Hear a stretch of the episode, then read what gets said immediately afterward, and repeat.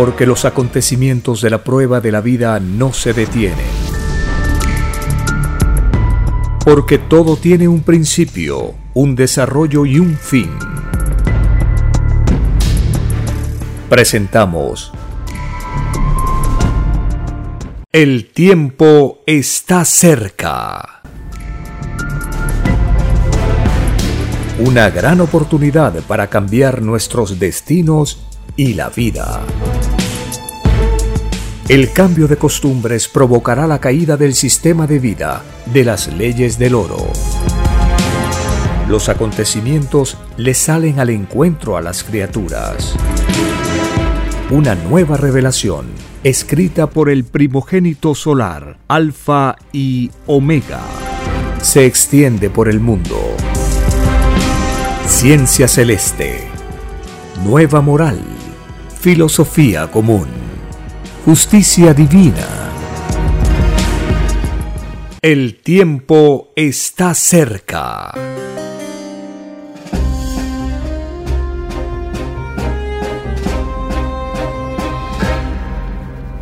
Agradeciendo al divino creador de todas las cosas, el creador de la vida, del universo, iniciamos una nueva edición de este programa donde tenemos a las Sagradas Escrituras como fundamento, los mandamientos, las parábolas. Ellas nos enseñan en qué consistía la prueba de la vida. Las escrituras anuncian la llegada de la más grande revelación de todos los tiempos. La nueva revelación no repite lo que ya sabemos. La ciencia celeste la doctrina del Cordero de Dios, emplea una terminología galáctica del planeta que es fascinante. Por primera vez los seres humanos conoceremos cuál es nuestra posición en el universo expansivo pensante. La nueva revelación trae cosas nuevas y anuncia el futuro tal como lo pidió la humanidad. Es una doctrina que cubrirá toda la tierra. La revelación provoca la atención del mundo porque no tiene fin, porque explica el origen de todas las cosas, de las que hubieron, de las que hay y de las que habrán. La nueva revelación llega en un momento tan especial porque los seres humanos están en un momento de despertar. El despertar significa la caída del capitalismo, la caída de todas las extrañas formas de fe que dividen a los seres humanos, la caída de la filosofía de la fuerza.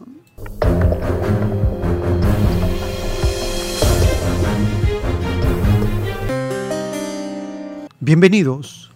Un saludo a las familias con quienes compartimos estas revelaciones del divino creador para el mundo de la prueba de la vida.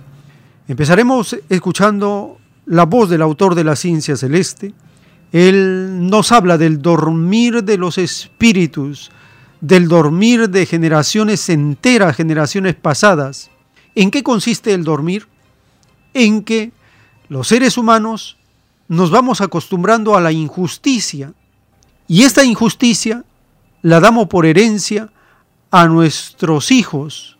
Cristo advirtió de este fenómeno extraño en la parábola que dice, ciegos guías de ciegos.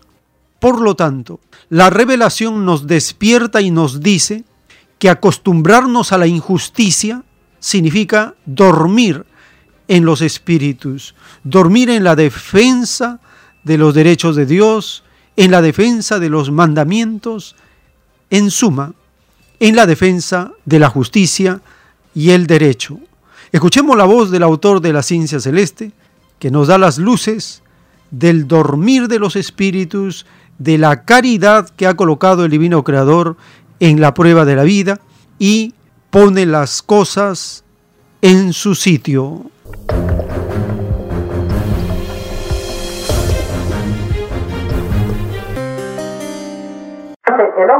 Padre se durmió, hablando en generaciones pasadas, se durmieron. Por eso se escribió todo espíritu duerme en la vida, se atrasa, se acostumbra a la y la da por herencia a sus hijos. Y esto se llama también en el Evangelio ciegos y guías de ciegos. Todos los errores de los llamados adultos se lo transmiten a los hijos. Y el hijo cuando está adulto y se casa, se lo transmite a sus hijos. Toda esta herencia, dice el padre, atrasada, se. No había que quedarse dormido en la vida. Y los más pasivos fueron los religiosos. Hicieron alianza con la bestia. Abrazaban a los reyes, le bendecían sus coronas. Eso se llama en el juicio complicidad con la bestia. Bendecían las almas, sabiendo que el mandamiento dice no matarás. Al bendecir las almas comprometían a Dios. Todo eso se paga en el juicio. Comerciaban con los sacramentos. Para casarse hay que pagar, para bautizarse hay que pagar. También se paga el juicio. Que dice Padre, hasta la última molécula de lo que tuvo la gran ramera, la iglesia, se devuelve a los pueblos. Porque tienen hasta banco, hijo Ellos empezaron pidiendo limosna por siglos en las monedas, en las misas. ¿Qué extraño limosnero, hijo? Dice el Padre Jehová en la revelación. Tiene hasta banco limosnero. Qué extraño, ¿verdad? Qué vergüenza. Entonces dice el Padre, ellos contribuyeron a que la limosna fuera algo legal en el sistema. En vez de decir a la bestia, muchos siglos atrás, no aceptamos limosnero en este sistema de vida. La riqueza es mucha, la abundancia otra vez es mucha, no aceptamos. ¿Qué hicieron? Ellos hablan de alianza. Perpetuaron la limosna. Porque ellos mismos la practicaron. En este planeta, dice el Padre, la caridad que se enseñó no debió haber existido. Porque este planeta tenía riqueza y elementos para alimentar a todos por iguales. Había abundancia para todos. Siempre que no hubiera habido egoísmo ni acaparamiento como la uno, por Se enseñó la caridad porque el Eterno sabía en el egoísmo que iban a caer los hombres cuando sus libres albedríos iban a crear sistema de vida. Por eso le enseñó la caridad. ¿Se imagina usted, hermano, si no hubiese enseñado la caridad, cómo sería el, egoísmo feroz de los hombres? Más dolorosa la vida se morirían de hambre. Si nadie hablaría caridad. Sería más terrible la vida. Siquiera la caridad en algo, en algo, amortigua la cosa. ¿Se imaginan si ustedes, si el Eterno no pone la caridad en esto? Se matan uno a otro. Entonces, la caridad le enseñó porque iban a sacar un sistema de vida injusto. Porque dice el Padre, en los planetas perfectos del cosmos, hijo, cuando sus criaturas son equilibradas mentalmente y crean leyes equilibradas, igualitarias, no es necesaria la caridad, ni hablan de ella, hijo porque a nadie le falta nada. Se le va haciendo la luz ahora, hermano. Ahora ustedes están sabiendo conceptos que antes no sabían. Ahora van colocando las cosas en su sitio. Todos dicen cuando escuchan esto, oye, ¿por qué mis padres no me enseñaron esto antes? Y le daba mucho que rabia. ¿Cuántos tropiezos y rayos me he pasado? Si yo hubiera sabido esto, sería más feliz mi vida y sabrían a qué atenerse. El tiempo está cerca. En las revelaciones telepáticas del Cordero de Dios, en un plano celeste, el Divino Creador nos recuerda, el mundo de la prueba no debió de aceptar jamás un sistema de vida injusto porque la injusticia no se conoce en el reino de los cielos, y es más fácil que entren al reino de Dios los que pensaron en su sistema de vida, lo hicieron pensando en el reino de los cielos, a que puedan entrar los que pensaron olvidándose del reino. Si lo del reino de Dios es lo más perfecto que existe, tal perfección debió ser tomada en cuenta en los propios sistemas de vida planetarios. Si la criatura humana pidió y prometió a Dios servirle por sobre todas las cosas, debió de incluirle en su propio sistema de vida. Porque estando Dios en todas partes y en todo lo imaginable, está también hasta en lo más microscópico de los actos y costumbres de un sistema de vida. La mayor parte de la humanidad no vinculó al reino de Dios con su propio sistema de vida, porque fue influenciada por las extrañas creencias salidas de las extrañas religiones. Escrito por el primogénito solar, Alfa y Omega.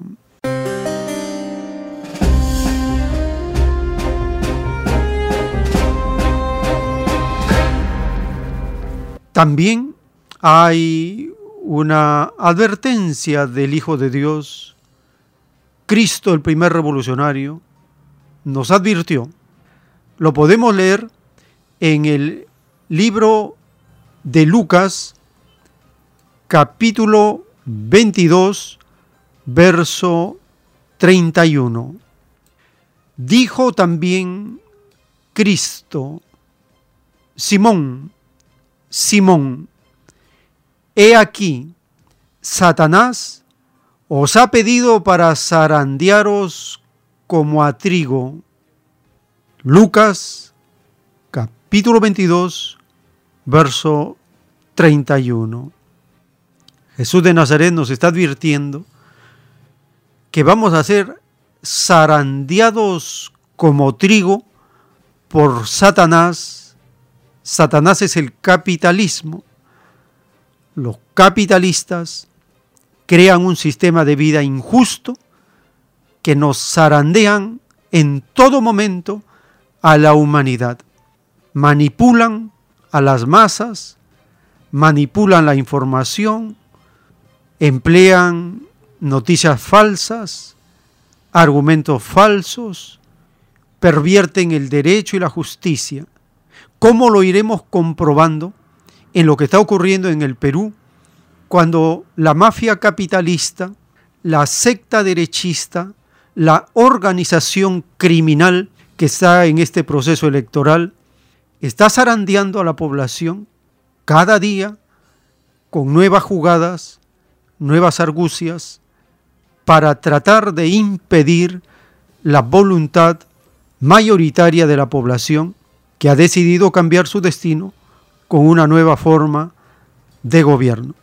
Ante esta zarandeada de Satanás, de las sectas ultraderechistas y derechistas, los integrantes de Perú Libre, encabezada por la vicepresidenta Dina Boluarte y el abogado Aníbal Torres, convocaron a una conferencia de prensa para informar y alertar a la población de esta zarandeada de Satanás, de los capitalistas, contra la población.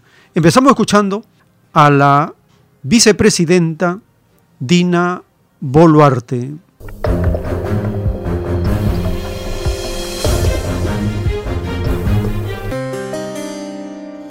Pago alguno para defender el voto del profesor Pedro Castillo.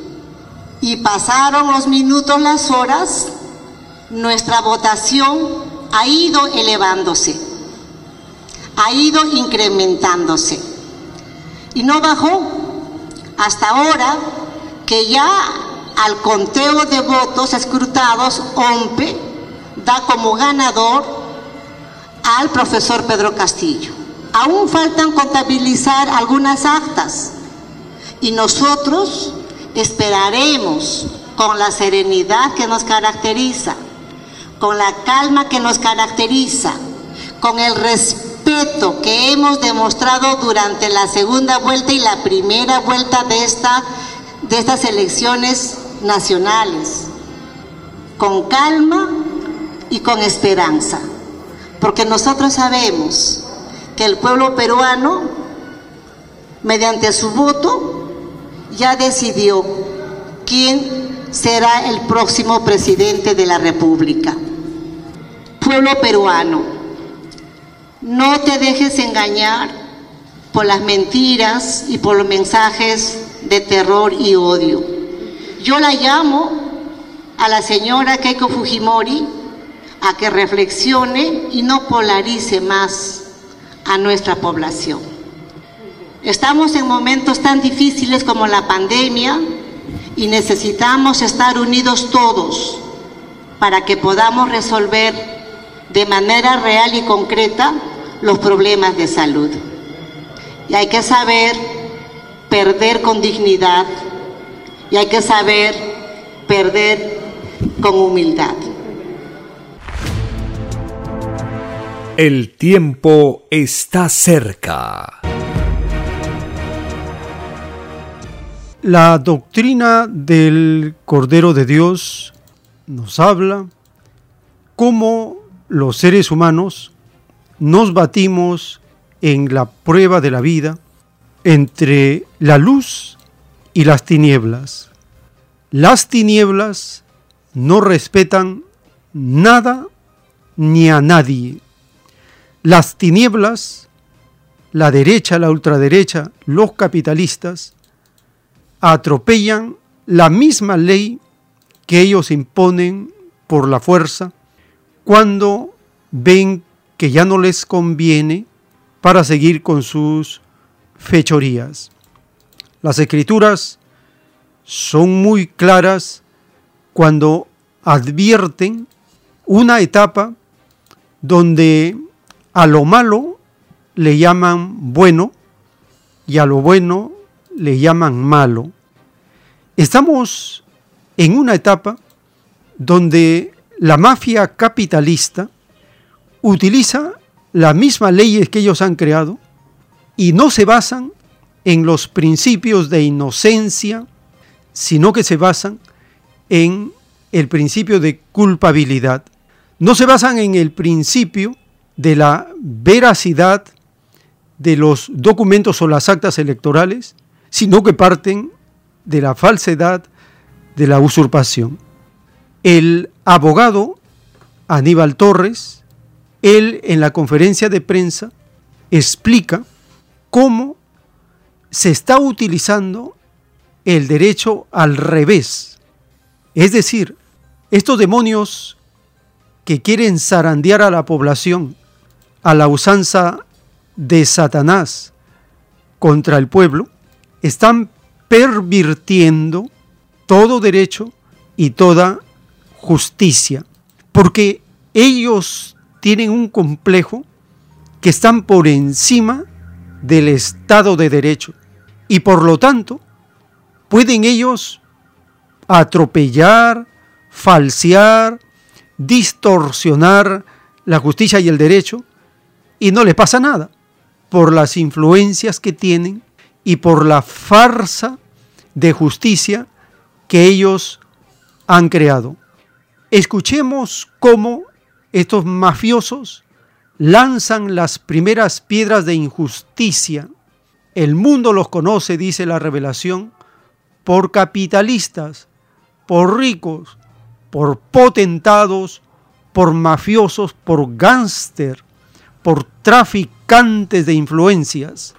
El abogado Aníbal Torres explica en esta primera parte que tenemos que rechazar el golpe y todas las demandas para dilatar el tiempo para que se proclame al nuevo mandatario, la derecha, la extrema derecha, no tiene ninguna prueba para poder acusar o denunciar que se anulen mesas electorales.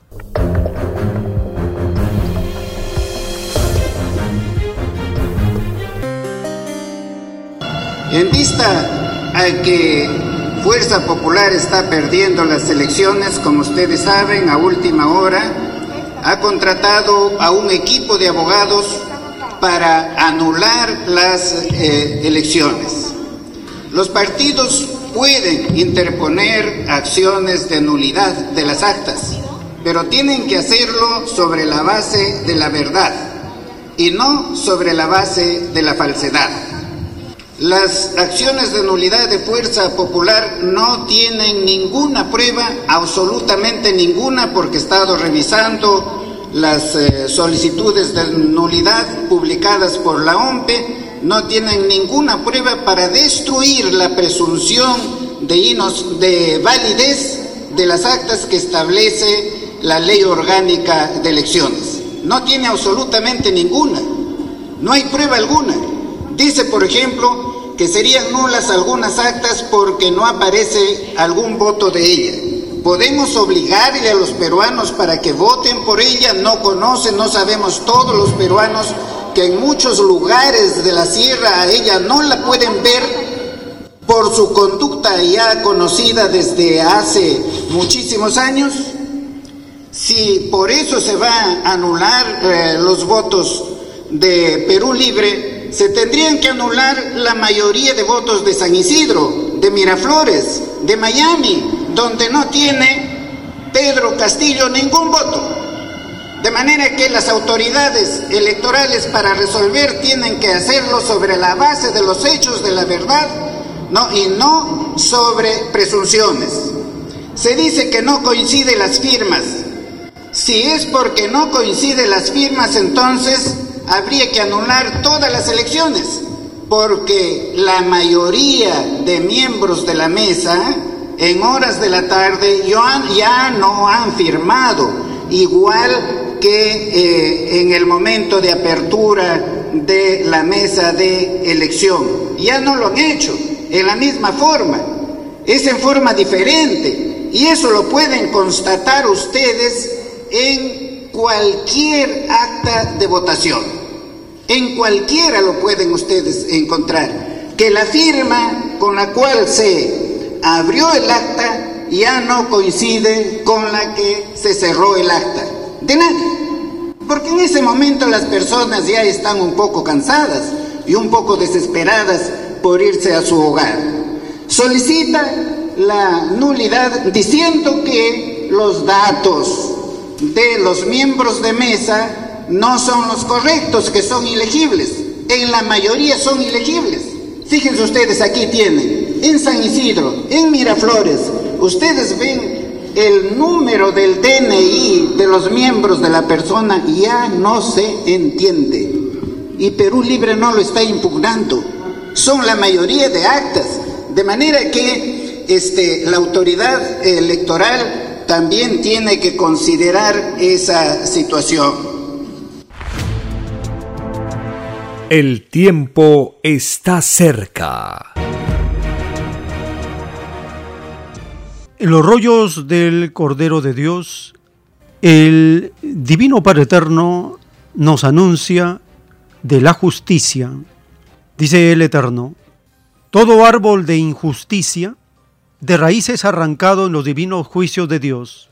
Es más fácil que queden los árboles de justicia, mas la justicia no es de este mundo, porque en donde surgen sistemas de vida injustos, jamás brota lo justo.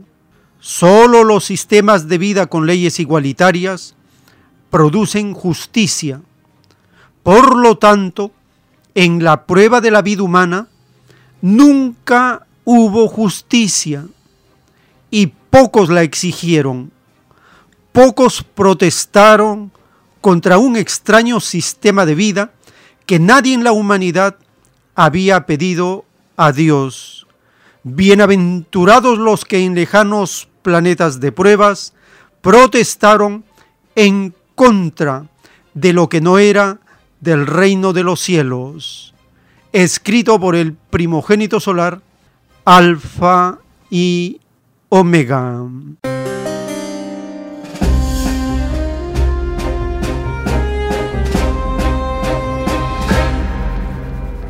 Gran marcha nacional contra la mafia capitalista, contra la extrema derecha, contra la derecha, contra la organización criminal que está zarandeando a la población con denuncias, astucias, maquinaciones perversas para dilatar el tiempo en la proclamación del nuevo mandatario. El diario La República publica que el Pleno del Jurado Nacional de Elecciones tiene 260 recursos de fuerza popular por resolver. Esto provoca un atraso en la proclamación del nuevo mandatario. 260 recursos de la secta mafiosa Fuerza para robar por resolver. Según los especialistas, si cada día resolvieran 10 apelaciones, en 26 días tendrían la fecha para la proclamación del nuevo mandatario. Si cada día resuelven el doble, tendríamos la mitad del tiempo para que puedan ellos terminar con cumplir esto que es una pérdida de tiempo, porque ninguna de estas impugnaciones tiene prueba, tiene razón de ser, tiene fundamento, ni una sola, porque es tan complicado encontrar pruebas.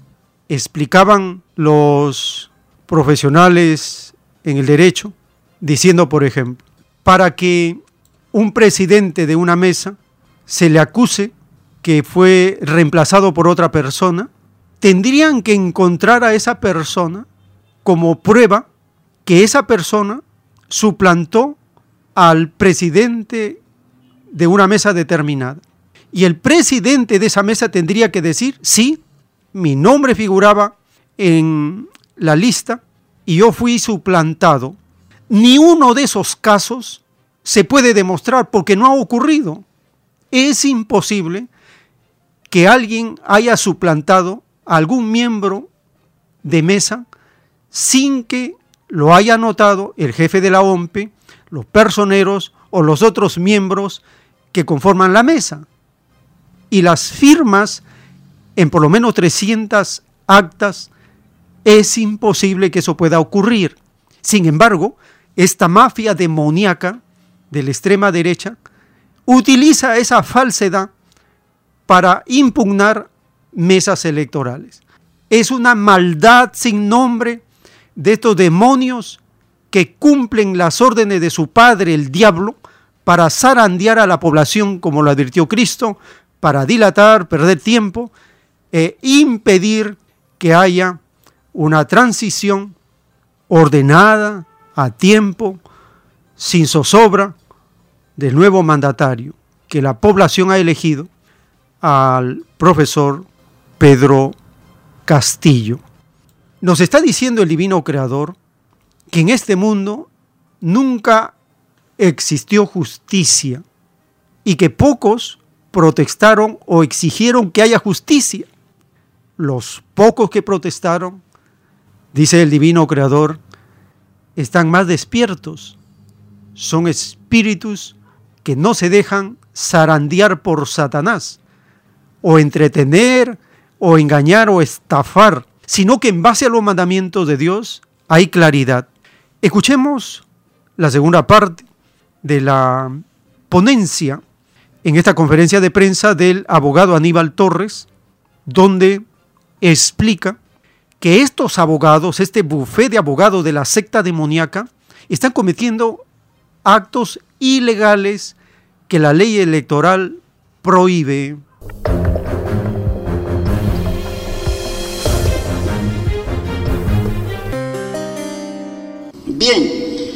Ha hecho esta impugnación por la señora Fujimori contratando un equipo de abogados y sosteniendo que lo hacen a título individual, que son abogados patriotas. Absolutamente falso, porque si ustedes han verificado en las redes, allí está la grabación, que están trabajando un equipo grande de abogados en un solo local con los mismos instrumentos buscando allí pretextos para poder anular las actas.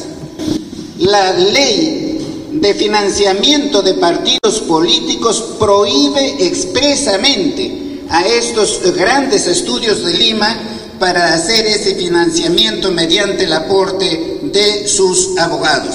Eso está prohibido por la ley y entiendo y exijo que el Ministerio Público este, investigue ese hecho y que descubra la verdad. Es muy fácil descubrirlo y no se pueden demorar una eternidad. Ahora con el nuevo gobierno hay que dar muestras de que los órganos de administración de justicia van a trabajar eficientemente, imparcialmente, con la única sujeción a las pruebas, a la constitución y a la ley. La justicia no puede ser torcida. La justicia se representa como una mujer con los ojos vendados, o sea que no hace discriminación entre nadie, con una espada con la suficiente fortaleza para combatir el delito y con una balanza para tratar a todos los peruanos en situación de igualdad. En el Perú, a partir de este momento, todos somos iguales, no puede existir discriminación alguna. De manera que este, no hay ninguna causal para que se anule una sola acta impugnada por la señora Keiko, que como ustedes saben tiene no la costumbre, ya diríamos, no, sino tiene el hábito de hacer estas cosas para desconocer al ganador. Señora Keiko, alguna vez compórtese como peruana, como una peruana más y considere a sus semejantes. Unamos al Perú y no lo dividamos al Perú. Dejemos de estar pidiendo golpes de Estado. No, eso no es democracia. Usted ha dicho que es una demócrata.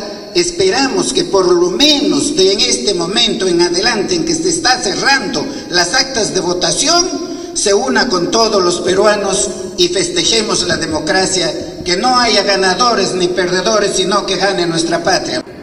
Este, los que han impugnado las actas de nulidad, considerando que todos los miembros de la mesa son parientes por tener el mismo apellido, ellos desconocen el Perú, no conocen el Perú, y por eso han, han perdido las elecciones. En el Perú se puede dar casos en los cuales los padres y los hijos tienen los mismos apellidos, pero eso desconocen ellos. Eh, ya en una mesa en Los Olivos se presentaron ¿no? tres hermanos en la misma mesa. Allí, allí no consideraron que, que hay fraude, sino que lo aplaudieron ¿no? y lo felicitaron por su patriotismo al participar en las elecciones. Y finalmente, repito, no existe absolutamente ninguna prueba para declarar nula ninguna mesa. En aquellos casos en los que dicen que hay falsificación de firma o que la firma no coincide, ¿no? Este, no hay ninguna pericia grafotécnica como lo ha mencionado el doctor Gamarra, la autoridad electoral no son peritos para pronunciarse sobre eso, la autoridad electoral se tiene que pronunciar única y exclusivamente sobre la base de la solicitud de nulidad y de las pruebas adjuntadas a esa solicitud. Esa es una etapa preclusiva sobre la cual no se puede volver y la autoridad tiene que pronunciarse obligatoriamente sobre eso. Los que han impugnado de nulidad han tenido que presentar pruebas no suficientes con las cuales puedan destruir la presunción de validez de las actas y eso no se presenta en ninguna de las nulidades que han presentado. Gracias.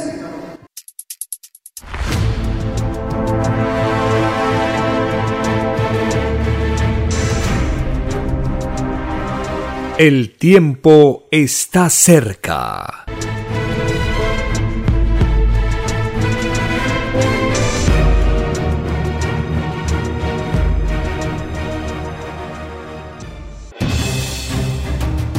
El tiempo ha llegado. Hay momentos cuando el pueblo entra en un estado de soberanía y esto ocurre cuando el creador de la vida ordena cambiarlo todo. Por mandato divino, está escrito en la doctrina Alfa y Omega que deben constituirse congresos de obreros y obreras en todas las naciones. Cristo dijo en Lucas 12, verso 32, no temáis, pequeño rebaño, porque a vuestro Padre le ha placido daros el reino. Envíe sus aportes en texto y audio al 934-407-166 o solicite más información al 934-407-166. Solo una unidad común con nueva moral dará paz al mundo. Por orden de Dios Padre, el mundo será dirigido por los trabajadores. Ha llegado el tiempo para que el pueblo escoja su propio destino y se gobierne a sí mismo. Alegraos, humildes del mundo, vuestro yugo llega a su fin.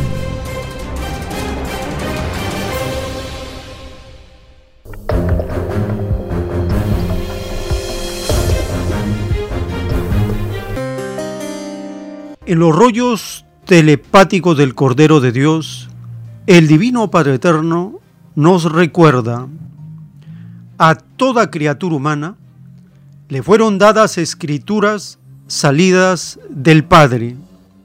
De ellas debió haber aprendido la verdadera moral, la eterna, la que permite entrar al reino de los cielos. La moral que os dieron los que os dieron un sistema de vida basado en el poder del oro, no sirve para entrar al reino del Padre. No se conoce. Como no se conoce la espiritualidad salida de religiones y de toda filosofía que divide a otros, la justicia del Padre es todo lo opuesto a lo que se imaginó esta humanidad, porque esta humanidad hizo lo opuesto a lo prometido al Padre ninguno que obró en sentido opuesto a los divinos mandatos del Padre entrará al reino de los cielos. Aún en lo más microscópicamente opuesto, este mundo hizo todo lo opuesto a los deseos del Padre. El Padre os enseñó que todo humilde es primero en el reino de los cielos. Mas en esta tierra el humilde es el último. Para el humilde, pobre y explotado, las más pesadas cargas, los mayores impuestos, todas las dificultades para el humilde, porque el humilde no posee oro.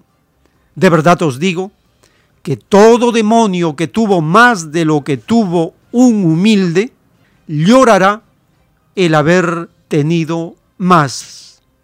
Escrito por el primogénito solar, Alfa y Omega.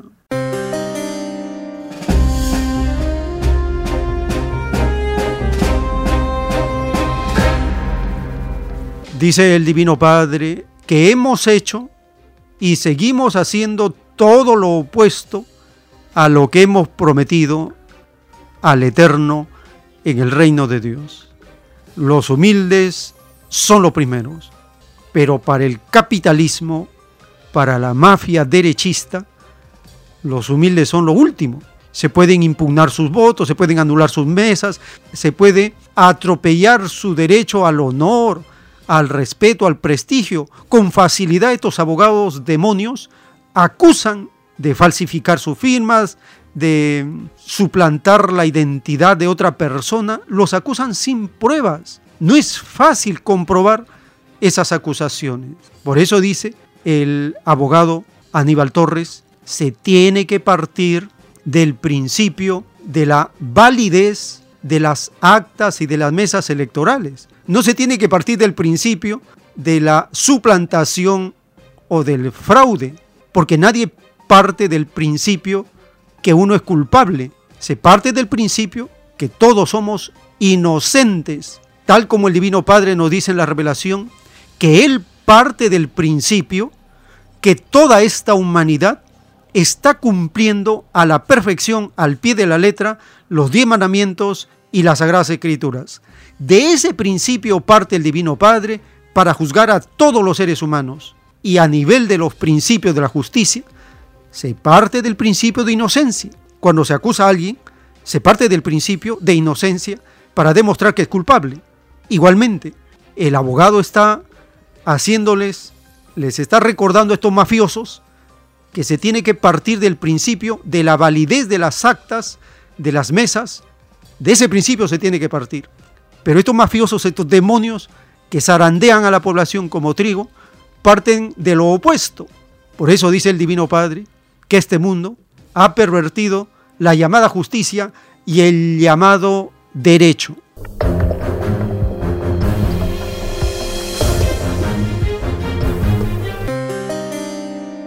Recientemente en una entrevista en la televisión pública de Perú, el abogado Aníbal Torres explicó, dio cátedra de cómo se puede utilizar toda palabra o toda acción para relacionarla con las leyes y el derecho para una interpretación correcta. Es así que en sus respuestas utiliza al mafioso Montesinos para relacionar con la mafia fujimontesinista, es muy diferente a la interpretación oportunista del derechista Olivera. Compartimos la entrevista realizada en la televisión pública de Perú al abogado Aníbal Torres.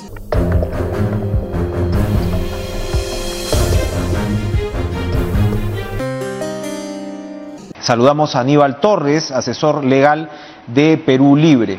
Cuéntenos, por favor, usted ha estado eh, en todas estas sesiones en el Jurado Nacional de Elecciones, eh, las ha estado siguiendo muy de cerca.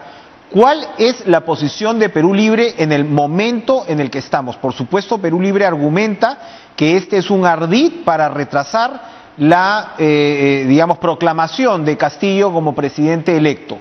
Pero eh, cuéntenos, por favor, un poco más en detalle dónde están emplazados ustedes en este momento. ¿Dónde estamos emplazados? En el marco de la Constitución y de la ley. Se están tramitando la solución de las solicitudes de nulidad en el Jurado Nacional de Elecciones y eso se está llevando a cabo, por supuesto, con algunos inconvenientes que presenta la otra parte.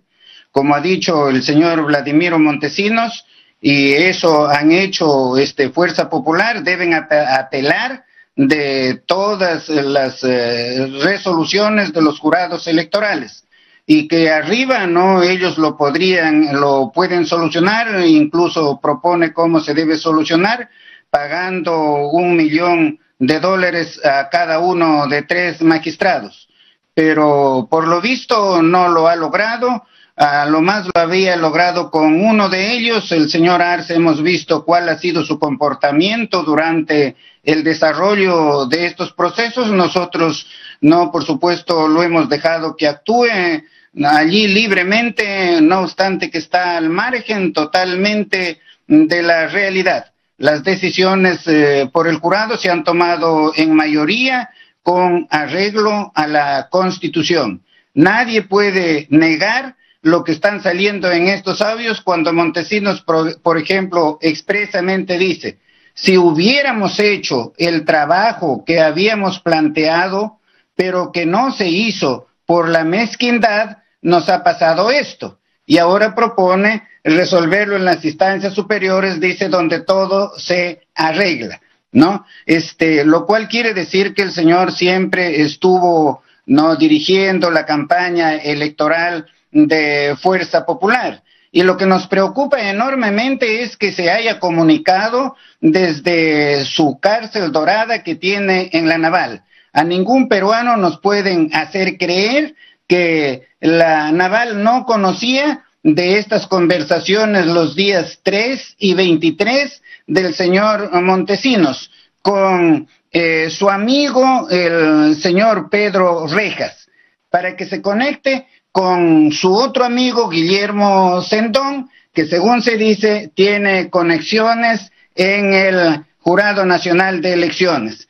Pero este, todos los intentos, ¿no? De eh, frustrar la elección, no, este, no ha tenido resultado positivo.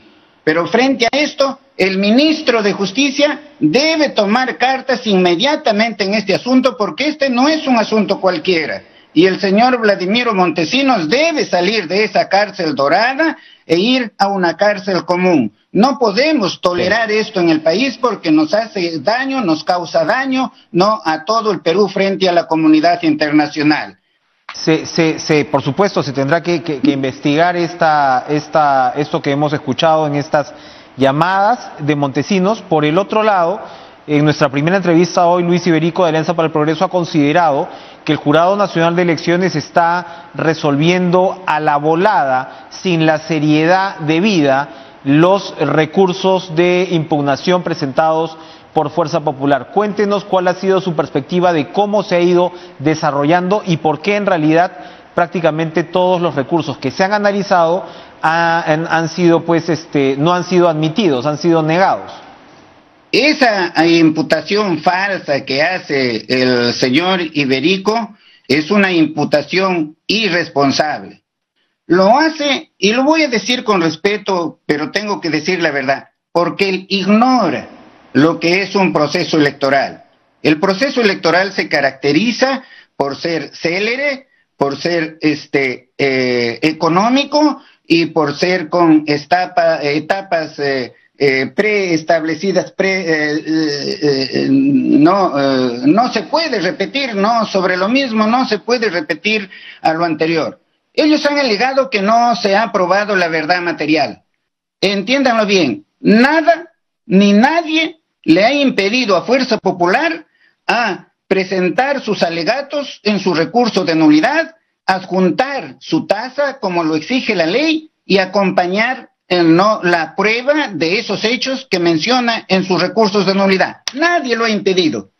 Hacerlo fuera de eh, esa solicitud, presentar pruebas o presentar tasas después, esto, eh, eso es violar el debido proceso. En cada proceso hay etapas donde se pueden presentar, actuar pruebas. Ellos quieren que aquí se haga, no una, que se realice una etapa no probatoria. Eso no hay, eso no lo permite la ley en este caso. Imagínese usted, han presentado pericias privadas de supuestas falsificaciones de miembros de mesa. Nos hemos visto en la obligación de presentar otra pericia privada que acredita que esas pericias son falsas.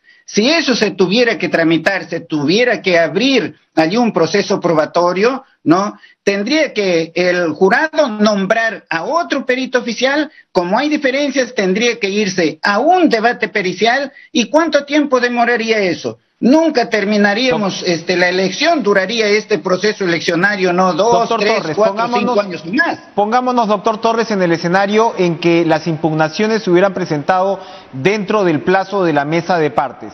Lo que hubiera pasado entonces es lo que usted está describiendo. Habríamos, tendríamos que pasar por pericias, en este caso para cada impugnación, para cada acta y pericias designadas porque más allá de las versiones de parte que son eso, versiones de parte, pericias designadas por el organismo electoral, ¿eso es lo que hubiera pasado de presentarse esto a tiempo? Ah, pero por supuesto lo que están pidiendo ellos es eso, o sea, que no termine este proceso de elección, no, este, en ningún momento, que no haya presidente elegido el 28 de julio. No, el único propósito que tienen ellos con esto, como lo dice el propio Montesinos, no, apelen de todas estas resoluciones a fin de que se resuelva arriba. Y el único propósito es dilatar que se proclame al presidente. Ese es el propósito. Incluso están pidiendo una auditoría internacional, ¿no? Mire usted, todos se está comparando mucho, doctor Torres, en nuestro caso con el de Bolivia. Se está comparando mucho con el de Bolivia. ¿Qué, qué, responden a ello? Muy bien. Toda auditoría internacional que se tenga que hacer aquí sería contrario a la Constitución y al ordenamiento jurídico peruano. Todos los que se hacen eco de esta petición de la otra parte deben decir cuál es el fundamento de derecho. Porque cuando se pide algo, hay que decir en qué me baso, en qué me sustento para pedir no esa auditoría internacional.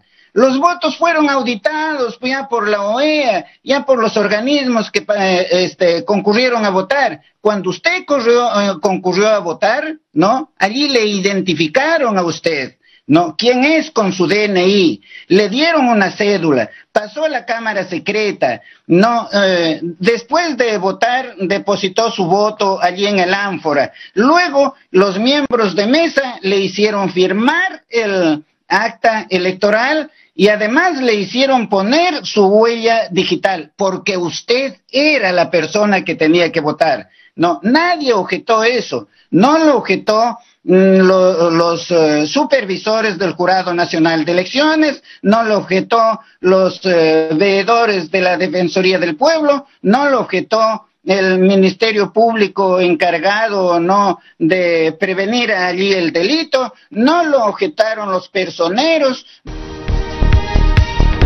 Doctor Aníbal Torres, se nos acaba el, tiempo, pero no queremos dejar pasar eh, de preguntarle. Hoy la Corte Superior de Justicia de Lima ha anunciado que ha declarado inadmisible el habeas data eh, de Fuerza Popular para la famosa lista de electores, el acceso a la lista de electores.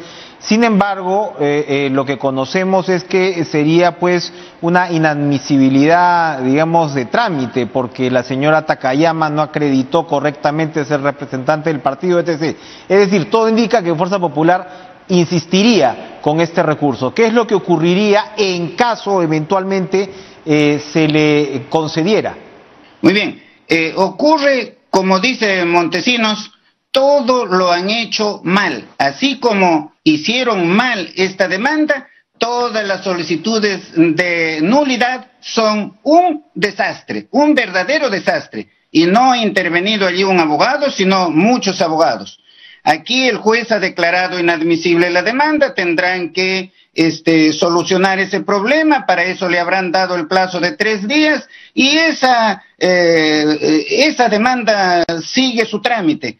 Ninguna demanda de habeas corpus, de habeas data, de nulidad de las elecciones, acciones penales, va a paralizar el transcurso inexorable del desarrollo aquí electoral hasta que se resuelva la última solicitud de nulidad y se proclame al eh, presidente. No, el Jurado Nacional de Elecciones administra justicia con arreglo a ley, nadie puede intervenir, sus decisiones son irrevisables en ninguna instancia. Si todo sale dentro de los parámetros que ustedes están planteando, ¿cuándo debería culminar este proceso? Bueno, eh, este proceso yo pienso que ya este, no hay que tolerar más dilaciones, debe terminar esta próxima semana. La finalidad de Fuerza Popular es este, que el 28 de julio no haya presidente proclamado. El Jurado Nacional de Elecciones está en la obligación de proclamar al ganador. Aun cuando no haya resuelto todos los recursos de nulidad, el Jurado Nacional de Elecciones tiene que proclamar al presidente antes del 28 de julio. Esa es su obligación. Señor Aníbal Torres, muchas gracias por estar con nosotros esta noche y plantearnos, por supuesto, la posición legal de Perú Libre en eh, esta situación. El tiempo está cerca. Escuchemos una información reciente publicada por la emisora RPP. La locutora, cuando informa de un evento ocurrido en Cusco, de los presidentes regionales o los gobernadores que han invitado al presidente electo Pedro Castillo, escuchemos cómo la locutora de RPP al principio se equivoca, duda, se sonríe y aclara que todavía no es presidente Pedro Castillo. Y escuchemos una pequeña introducción del presidente electo para saber cómo está el Estado y cómo descuida a los humildes, a las poblaciones alejadas.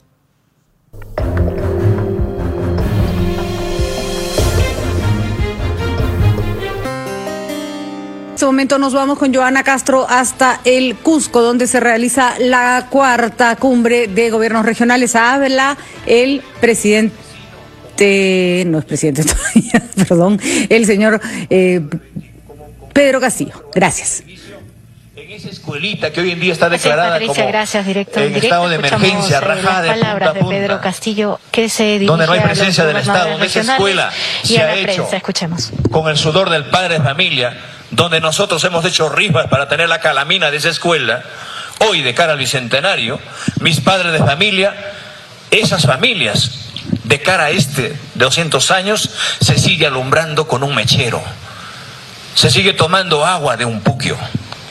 Tenemos que llevar los zapapicos, llevar la lampa, ar- organizar a la comunidad, sacar unas piedras del cerro para poner a, a esos huecos que tiene la carretera para que en los meses de verano llegue el carro allá. El año pasado le decía en un evento, en Cajamarca a diferentes espacios sociales una cruda realidad cuando aún estaba de presidente el señor Vizcarra. Y era triste decirlo, que el alcalde de mi distrito es ingeniero. El alcalde de mi provincia es ingeniero. El gobernador regional de, mi, eh, de Cajamarca es ingeniero. Y en ese entonces el presidente de la República era ingeniero. Cuatro ingenieros en los estamentos distintos del gobierno. No hay un ladrillo en mi comunidad. ¿Dónde está el Estado? Y cuando hablamos venimos a decir al Perú profundo, lo mismo que sentimos en Puña y le decimos cómo está la realidad en el país. Cuando sales a hacer una propuesta, ¿qué es lo que te dicen? Terrorista, chavista, comunista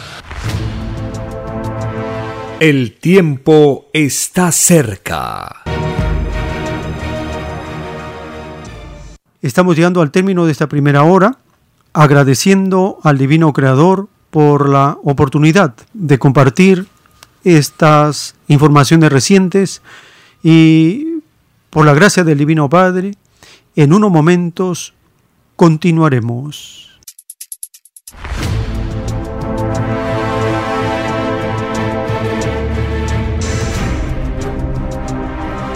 El tiempo está cerca.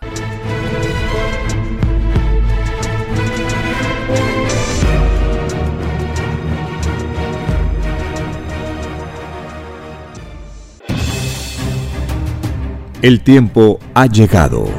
Hay momentos cuando el pueblo entra en un estado de soberanía y esto ocurre cuando el creador de la vida ordena cambiarlo todo por mandato divino. Está escrito en la doctrina Alfa y Omega que deben constituirse congresos de obreros y obreras en todas las naciones. Cristo dijo en Lucas 12, verso 32, No temáis, pequeño rebaño, porque a vuestro Padre le ha placido daros el reino. Envíe sus aportes en texto y audio al 934-407-166 o solicite más información al 934-407-166. Solo una unidad común con nueva moral dará paz al mundo. Por orden de Dios Padre, el mundo será dirigido por los trabajadores. Ha llegado el tiempo para que el pueblo escoja su propio destino y se gobierne a sí mismo. Alegraos humildes del mundo, vuestro yugo llega a su fin.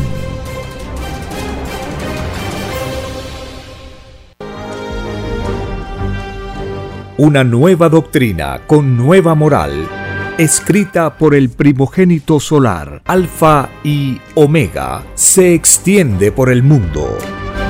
El cambio de costumbres provocará la caída del sistema de vida, de las leyes del oro. La desigualdad, la injusticia, la corrupción y la explotación dejan de serlo cuando todos los seres humanos no las aceptan ni las permiten. Conozca lo que vendrá para aprender a gobernarnos a nosotros mismos. Solo una unidad común y con nueva moral dará paz al mundo. Alfa y Omega Comparta gratuitamente todos los libros en formato PDF de la página web www.alfayomega.com. Es Radio Cielo, una nueva era de la radio en el Perú. Programación de avanzada para todos. Es Radio Cielo el mejor anhelo de tu vida es Radio Cielo, sembrando amor y conciencia. Es Radio Cielo. Ahora, tu radio favorita, Cielo, llega a todo el mundo. Visítanos e interactúa con todos tus conductores de la variedad de programas que ofrece tu radio Cielo. Radio Cielo en la red. Ingresa a la www.radiocielo.com.pe y desde tu teléfono móvil, interactúa con nosotros. Radio Cielo, a la vanguardia de la tecnología. Tecnología. cielo.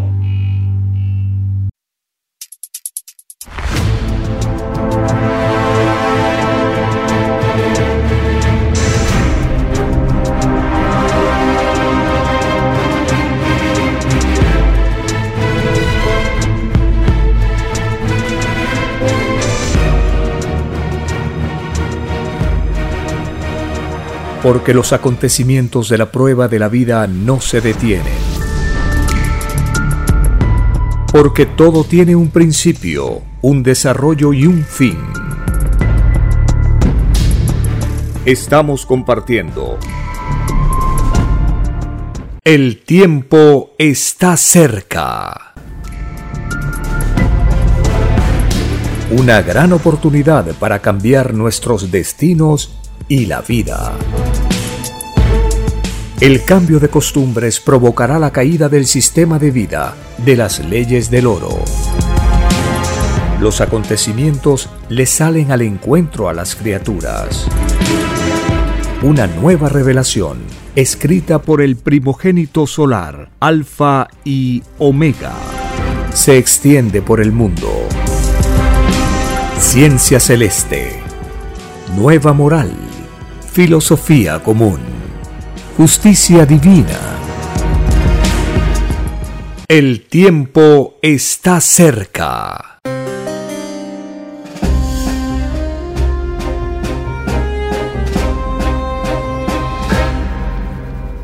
Gracias al Divino Creador de todas las cosas que estamos compartiendo estas informaciones basadas en los mandamientos, las escrituras y la justicia de la doctrina del Cordero de Dios. Cuando Jesús de Nazaret predica en las plazas, en las calles, en la orilla del mar. Cuando Jesús de Nazaret habla de las parábolas que tienen justicia, tienen derecho, tienen normas de vida y de convivencia, ¿por qué los políticos, por qué los religiosos, por qué los pretorianos querían matarlo? Si Cristo vino a hablar hermosas parábolas, grandiosas enseñanzas, ¿por qué lo querían matar? ¿Por qué querían matarlo los emperadores, los saduceos, los fariseos, los pretorianos? ¿Por qué? Porque Cristo, cuando Él habla, por mandato de Dios, dice, he venido a cumplir la ley, los mandamientos. Y el mandamiento dice, no matarás. ¿Por qué matan? Dice, no mentirás. ¿Por qué mienten? No robarás porque robas. No levantarás falso testimonio contra tu prójimo, porque levantas falsas acusaciones y calumnias contra tu prójimo. El mandamiento dice, no codiciarás los bienes ajenos, porque codicia lo que no es tuyo. Así hablaba Cristo en el Sermón del Monte. Cristo dice, bienaventurados los pobres de espíritu, porque de ellos es el reino de los cielos.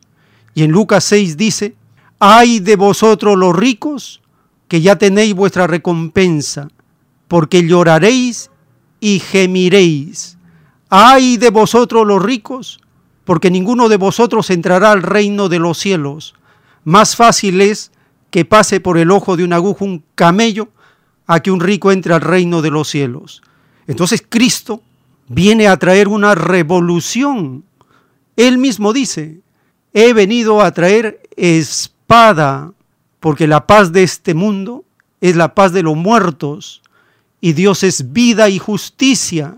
En Mateo 6:33 Cristo dice, buscad el reino de Dios y su justicia y todo lo demás os será dado por añadidura. Entonces Cristo es un revolucionario. Cristo luchó a brazo partido contra el imperio romano, contra la hipocresía de los fariseos religiosos, de los saduceos religiosos. Cristo era temido cuando hablaba. provocaba pánico en los ricos, en los pillos, en los mafiosos, en los traficantes, en los cobradores de impuestos, porque decía la verdad. Entonces la hermana que nos habla está totalmente equivocada en su interpretación del Evangelio. Ella tiene una interpretación religiosa anticristiana, porque los religiosos caen en lo que dice el profeta Isaías. Hay de los que a lo malo dicen bueno y a lo bueno malo. Para la hermana, por sus palabras, Fujimori era un buen presidente, dice, pero no sabe acaso que cuando era rector en la agraria ya tenía fechorías, ya tenía cosas torcidas que Montesinos empezó a chantajearlo. Entonces ya era un delincuente desde inicio, porque el demonio nace malo, el demonio viene a perturbar, viene a zarandear a las personas. Una persona íntegra, ¿acaso se va a corromper? No se corrompe. Un torcido se corrompe con facilidad. Y sabemos el prontuario de la mafia fujimorista. Es una mafia demoníaca que se burla de los mandamientos de Dios, que atropella los derechos y la justicia, que corrompe con dinero que no es de ellos. Todo el dinero que ellos malversan han robado a toda la nación que defienden a estos demonios. ¿Y por qué los defienden? Porque son seres que se han acostumbrado a mentir. Cuando ellos hablan, dice Cristo, hablan solo mentira, porque son hijos del diablo. Así le llama Cristo a ellos, hijos del diablo, porque mienten. ¿No sabemos acaso las mentiras de todos estos gobernantes de la derecha y siguen mintiendo? El profeta Isaías dice que hacen de la luz tinieblas y de las tinieblas luz. ¿Quién le dio permiso a la llamada prensa chicha para corromper? ¿Quién le da permiso para que la prensa publique pornografía en los kioscos a la vista de toda la población? ¿No es la derecha? ¿No son los ricos los que le dan permiso a esos mafiosos para corromper la moral del pueblo? ¿Quién le da permiso, autorización, licencia para que pongan empresas del vicio, de la corrupción? ¿No es la derecha, no son los ricos los que lucran con eso? ¿Quién autoriza, quién permite que el narcotráfico haga estragos en la nación? ¿No son los ricos los capitalistas? Metidos ahí los religiosos, los militares y los ricos. Es esa tiniebla la que se presenta como luz. ¿Y por qué se presenta como luz? Porque menciona a Dios de compromiso, de boca nomás, pero su corazón está lejos de los mandamientos de Dios. Y acusan a todo el mundo. Ellos son los únicos que pueden acusar a cualquiera de terrorista, de delincuente, le ponen una serie de calificativos. Ahí sí, los religiosos no dicen nada, están contentos y los aplauden. Pero ¿qué dice el mandamiento de Dios? No levantarás falso testimonio contra tu prójimo. Entonces acá las cosas están invertidas. ¿Acaso Cristo vino a enseñar religión? No, Él no construyó ni un templo. Él no dijo que cobren diezmos. Él no vino a, este, a establecer jerarquía de hombres. Él vino a enseñar la igualdad para todos. Y cuando hablamos de igualdad, estamos hablando de un sistema de vida de igualdad, no solo de palabra. ¿Qué cosa eran las comunidades cristianas? Eran comunidades donde se aplicaba la igualdad. ¿Y en qué consiste aplicar la igualdad según la Biblia?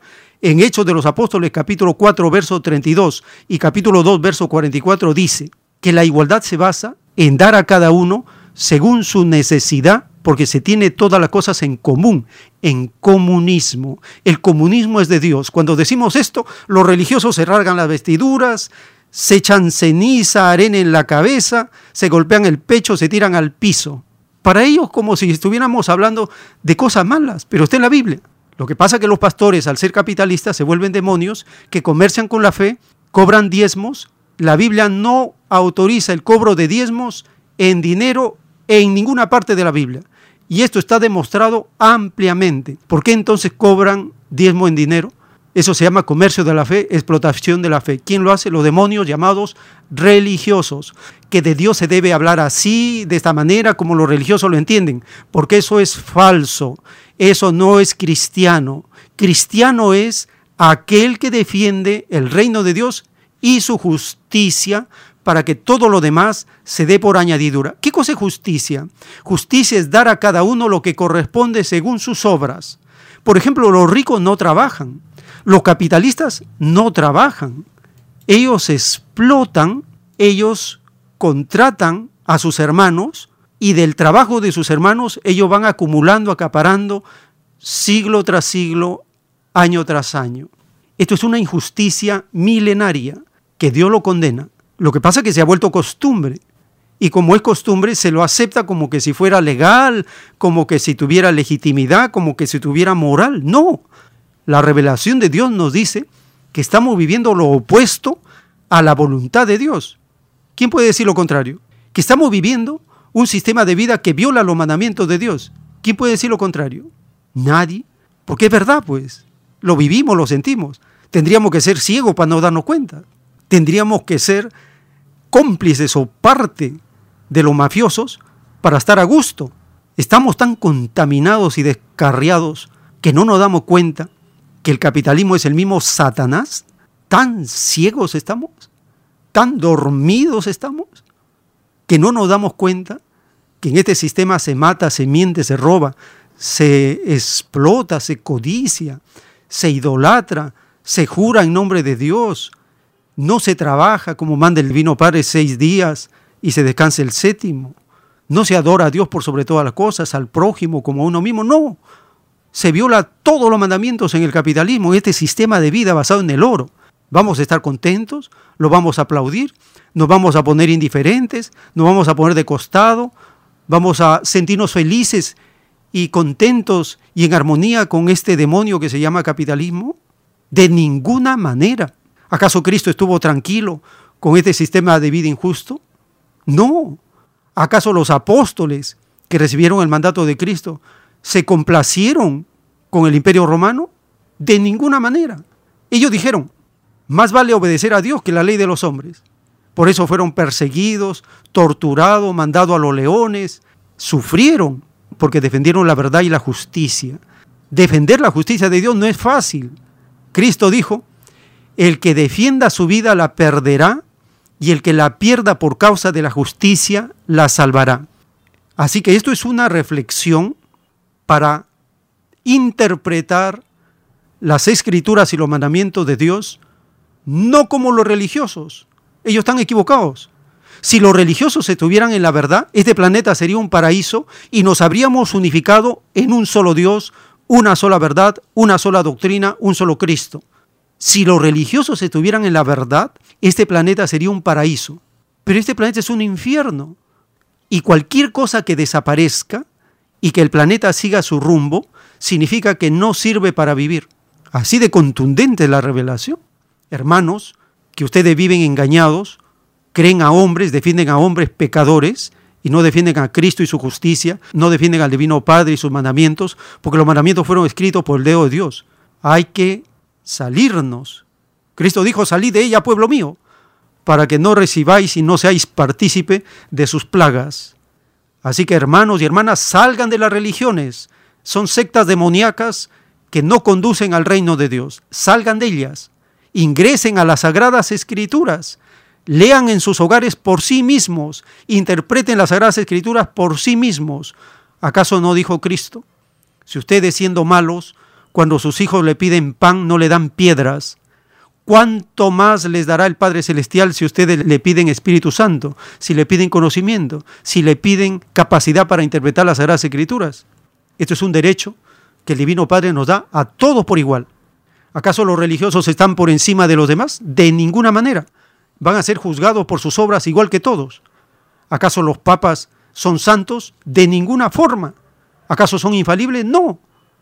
Nadie está por encima de nadie. Cristo lo dijo. Mateo capítulo 23, verso 8. Cristo dice, y todos vosotros sois hermanos, hijos del mismo Padre Celestial. Todos somos hermanos, hermanas. Nadie más, nadie menos. Todos vamos a ser juzgados según nuestras obras por los diez mandamientos. Por lo tanto, las religiones son culpables de complicidad con los capitalistas, porque los capitalistas explotan a los hijos de Dios, odian a los hijos de Dios, los ricos odian a los pobres, porque ¿qué cosa es el odio? El odio viene a ser un sentimiento profundo e intenso de repulsa hacia alguien que provoca el deseo de producirle un daño o de que le ocurra alguna desgracia. Cuando un campesino, un humilde, se pasea por las zonas residenciales de Lima, ¿acaso no desconfían? ¿Piensan que es un ladrón, un malhechor, un bandido? ¿Acaso no lo miran con desprecio los ricos, la llamada alta sociedad, alta suciedad? Cuando un humilde está por una zona y él por la condición no está bien vestido, ¿acaso no he mirado con desprecio? ¿Quién odia a quién? El rico odia a los pobres. ¿Y quién creó a los pobres? El rico. Hagámosle una pregunta a todos los religiosos, según la Biblia y según los mandamientos de Dios. ¿Quién apareció primero, el rico o el pobre? Ustedes se van a quedar sorprendidos de la respuesta que ellos dan, pero la verdad es que el rico apareció primero. Por lo tanto, el rico es el que lanzó la primera piedra y es culpable. El pobre es víctima. El pobre es la consecuencia, el efecto del rico. Porque al principio todos éramos iguales. Y entonces la división de la sociedad, ¿quién la provoca? El rico, pues. ¿Quién usa la fuerza? El rico. ¿Contra quién? Contra los pobres. Esto es milenario, es histórico. No es de hoy día. No estamos divididos hoy día. No estamos divididos recién en esta elección. No, la división viene de miles de años. Y la han provocado los ricos. ¿Por qué? Por ambicionar, por acaparar lo que no le pertenece. Porque la naturaleza de Dios da en abundancia para todos. Nadie debería ser más, nadie debería ser menos. Nadie debería tener más, nadie debería tener menos. Porque en el reino de Dios no se conoce ni a los pobres ni a los ricos. En el reino de Dios existe la igualdad. Y Cristo vino a enseñarnos Padre nuestro que estás en el cielo, venga a nosotros tu reino, acá en la tierra, acá en la tierra, el reino de Dios. Por lo tanto, nosotros tenemos una interpretación, una concepción de la Biblia diferente, opuesta a todas las religiones. Según la revelación de Dios, las religiones no son de Dios, porque Cristo no enseñó religión, enseñó doctrina. Las religiones son culpables, junto con los capitalistas, del drama de la humanidad. Los capitalistas nos dividieron en ricos y pobres y las religiones nos han dividido en tantas creencias que han confundido a la humanidad habiendo una sola verdad, un solo Dios, un solo Cristo. Por lo tanto, les llamamos a arrepentirse, a cambiar sus costumbres, a salirse de esas sectas, salir de ella, pueblo mío, ingresar al pueblo, a los trabajadores, a la izquierda y al comunismo. Ese es el mandato que enseña Cristo y los apóstoles, vivir el comunismo de Dios en la tierra, igualdad de Dios según los mandamientos. Y así haremos su voluntad porque la naturaleza es la madre de la abundancia, del bienestar para todos, no para un puñado de mafiosos que usan las leyes y la fuerza para quitar, para privar, para provocar necesidades en la inmensa mayoría de la población.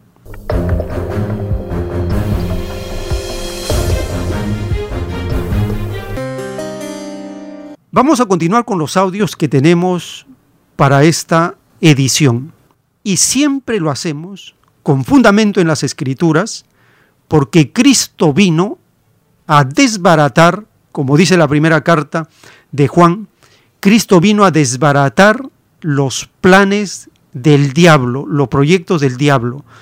Cristo no vino a echarle agua bendita a Satanás, al diablo, al capitalismo, a los emperadores, a los fariseos, a los saduceos, a los pretorianos. No, Cristo lo vino a combatir, a desbaratar sus planes.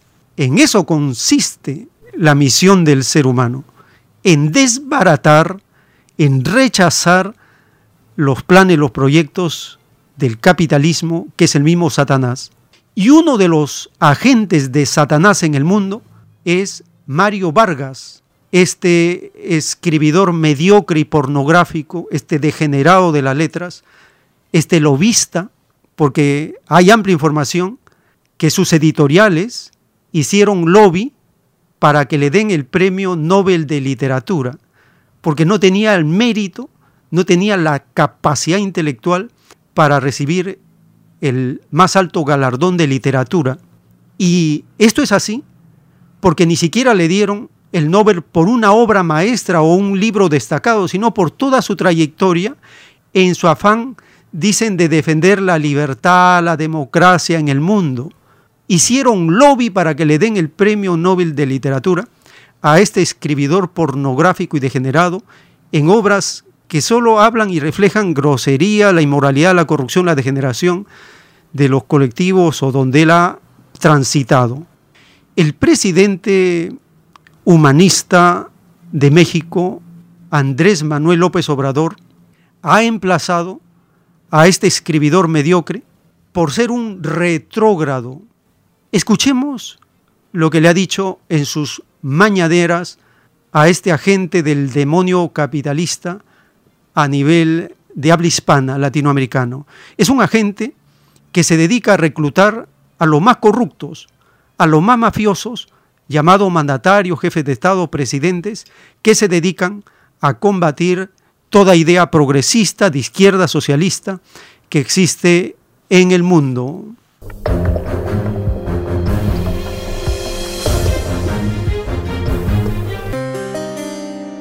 Acabo de leer un artículo de un escritor famoso, famoso, famoso, acerca de las elecciones del Perú, adelantándose a los hechos, diciendo es que si gana este señor va a ser terrible para Perú. Es una falta de respeto al pueblo actuar así.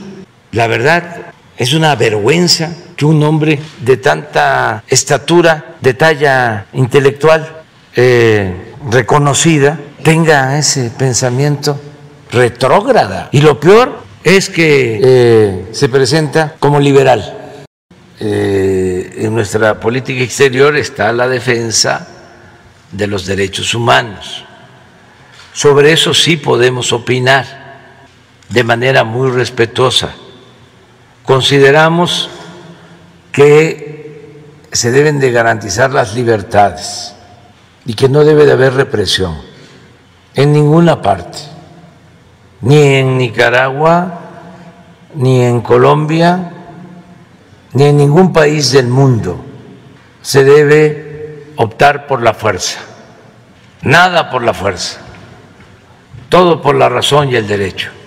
Y eh, no encarcelar, que sea el pueblo el que de manera libre decida sobre las elecciones.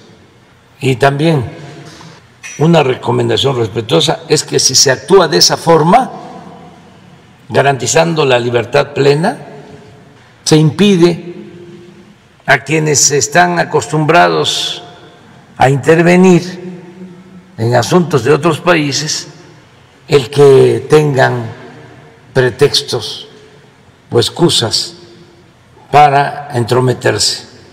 Entonces, ojalá y en Nicaragua y en Colombia y en el Perú también se resuelva todo por la vía eh, pacífica y que se constituyan gobiernos democráticos, libres, con la legalidad y la legitimidad suficiente, sean de la tendencia que sean. Hace poco estuve con los empresarios de México y les decía que debíamos hacer un esfuerzo por eh, tener en los órganos electorales a auténticos demócratas, auténticos, verdaderos demócratas, no esos que son demócratas cuando les conviene como ha sucedido, de que, a ver, gana un candidato, pero según ellos es populista, es comunista. Entonces, no, entonces no hay que aceptarlo. Está permitido, según ellos, hacer un fraude patriótico, porque el candidato que ha ganado es un peligro para el país. Entonces, que haya libertad para todos, democracia y que nadie se imponga por la fuerza. El tiempo está cerca. En los rollos telepáticos del Cordero de Dios, el Divino Padre Eterno nos anuncia lo que viene. La triste experiencia de los comerciantes capitalistas será recordada por las generaciones del futuro como un mundo primitivo que se venció a sí mismo, como un microscópico germen que se desvió de la ley común de la naturaleza, porque todo lo que se desvía de la fuente natural queda rezagado en el camino que se expande hacia el futuro. Actualmente presenciamos la agonía del llamado capitalismo. Los desviados de la filosofía planetaria son vencidos por el poder filosófico de las masas. El antiquísimo complejo de poseer y de acumular es vencido por la filosofía del todo sobre el todo. Es vencido por lo mismo que no fue comprendido por la primera generación. Es vencido por la propia naturaleza que se expande en ley común, escrito por el primogénito solar, Alfa y Omega.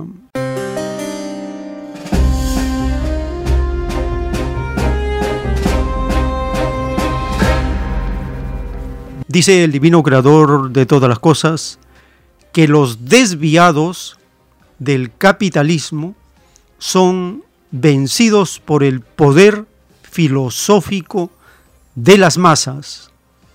Las masas tienen filosofía, tienen un poder. El poder de la filosofía derriba toda falsedad, todo engaño, porque la filosofía es pensar, es preguntarse por qué, es buscar la causa, el sentido, es buscar el origen, el desarrollo, el destino, el futuro, es hacerse ese tipo de preguntas.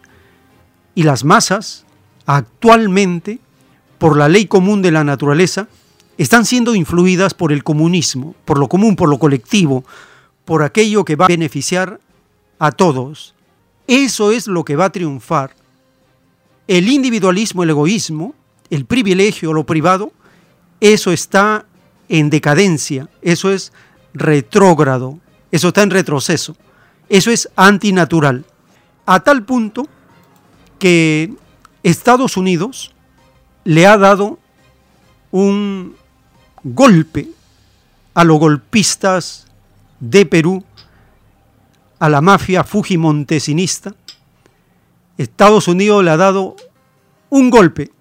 Estos días publicó un comunicado diciendo que no ve fraude electoral en el Perú, que las elecciones han sido un modelo para la región. Este golpe a la secta, a la banda criminal del Fujimontesinismo, les ha provocado un resquebrajamiento en sus ánimos de seguir perturbando y dañando a la población. Vimos la lucha del poder filosófico de las masas que defienden el comunismo contra la mafia criminal que defiende al capitalismo. Compartimos esta nota publicada por la prensa internacional del golpe que sufrieron los golpistas por parte de Estados Unidos.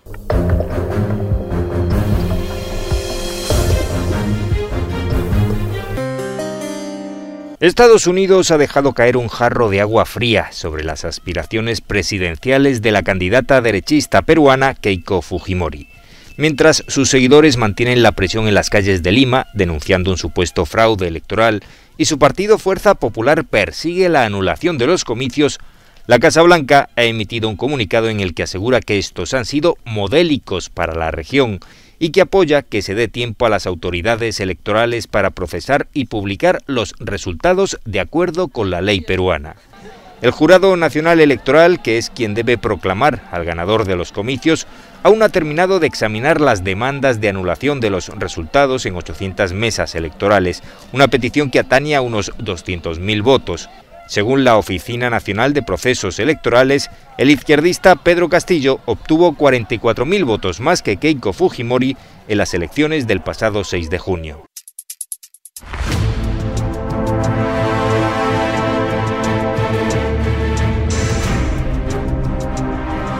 El tiempo está cerca.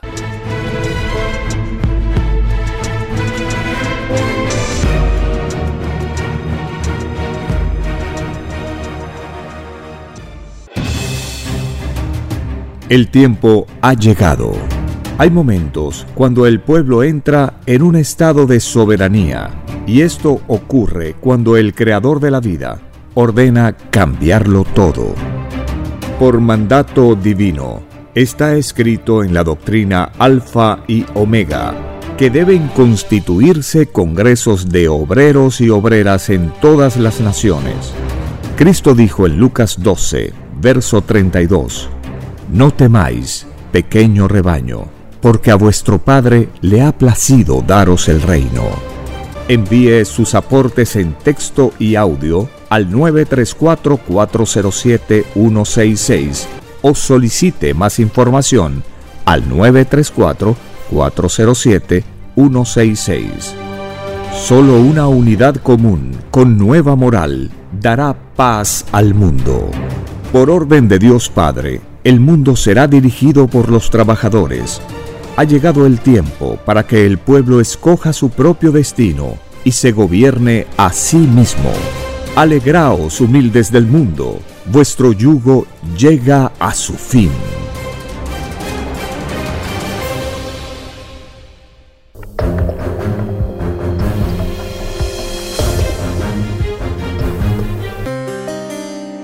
En los rollos telepáticos del Cordero de Dios, el Divino Padre Eterno nos recuerda a toda criatura humana le fueron dadas escrituras salidas del Padre. De ellas debió haber aprendido la verdadera moral, la eterna, la que permite entrar al reino de los cielos. La moral que os dieron los que os dieron un sistema de vida basado en el poder del oro, no sirve para entrar al reino del Padre. No se conoce como no se conoce la espiritualidad salida de religiones y de toda filosofía que divide a otros.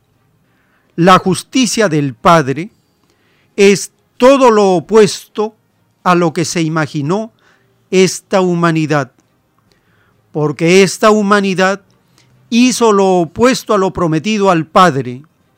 Ninguno que obró en sentido opuesto a los divinos mandatos del Padre entrará al reino de los cielos.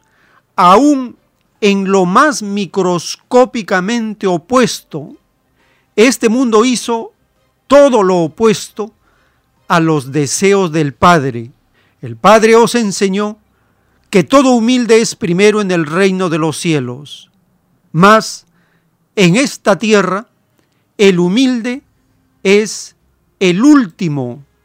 Para el humilde pobre y explotado, las más pesadas cargas, los mayores impuestos, todas las dificultades para el humilde, porque el humilde no posee oro. De verdad os digo que todo demonio que tuvo más de lo que tuvo un humilde, llorará el haber tenido más escrito por el primogénito solar, Alfa y Omega.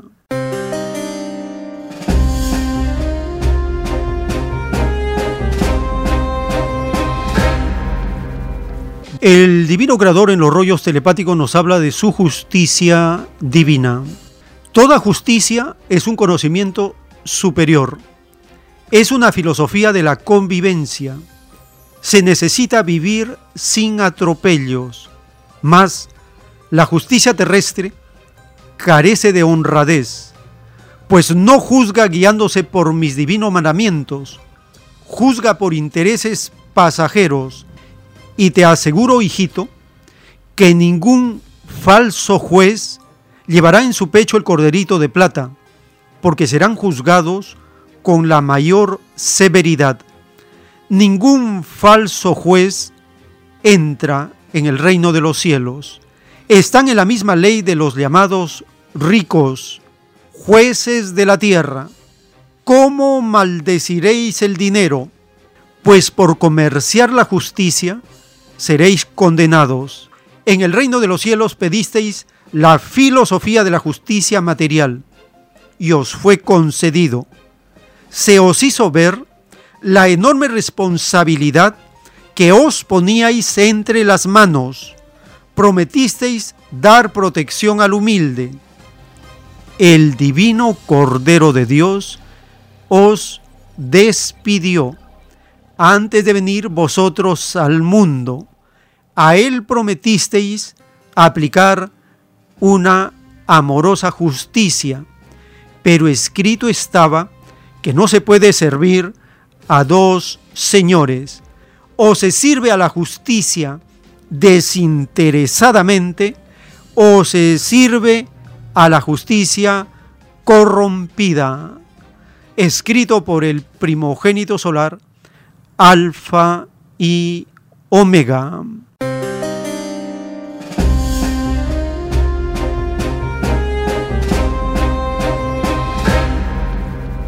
La condena a los falsos jueces, a la llamada justicia interesada, a la justicia corrompida, los que pidieron en sus destinos ser jueces, dice la revelación, se pusieron una enorme responsabilidad entre sus manos. Vamos a conocer cómo los falsos jueces en esta verificación, en estas audiencias para verificar las actas impugnadas por la secta mafiosa derechista, cuando el presidente del Jurado Nacional de Elecciones anunció que las audiencias iban a ser públicas, los corruptos, los jueces falsos, se asustaron, porque ellos están acostumbrados a hacer en secreto, en ocultas, bajo la mesa, en oscuridad. Pero cuando es público, entonces ahí se descubre en sus rostros, en sus gestos, se descubre quién es de la luz y quién está resistiendo de caer en las tinieblas. Veíamos cómo este juez interpuso una carta para declinar su responsabilidad como juez. Se veía en las audiencias públicas su rostro de molestia. Era como un perturbado que estaba incómodo que la población le esté mirando sus gestos, sus resoluciones, sus argumentos, y claramente se notaba que estaba parcializado con la mafia fujimontesinista. Con claridad se notaba que estaba parcializado. Y de eso hay muchas acusaciones. Por lo tanto, la doctrina de la justicia divina nos habla de esta lucha y de esta gran responsabilidad que existe en los llamados jueces de la tierra, aquellos que han pedido en su destino delegar, hacer eh, veredictos, sentencias, absoluciones en la llamada justicia humana que está corrompida.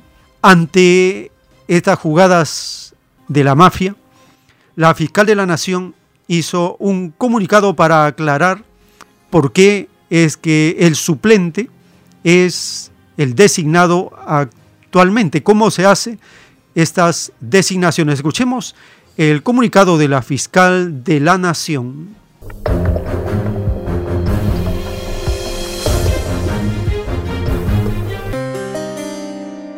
Buenas tardes.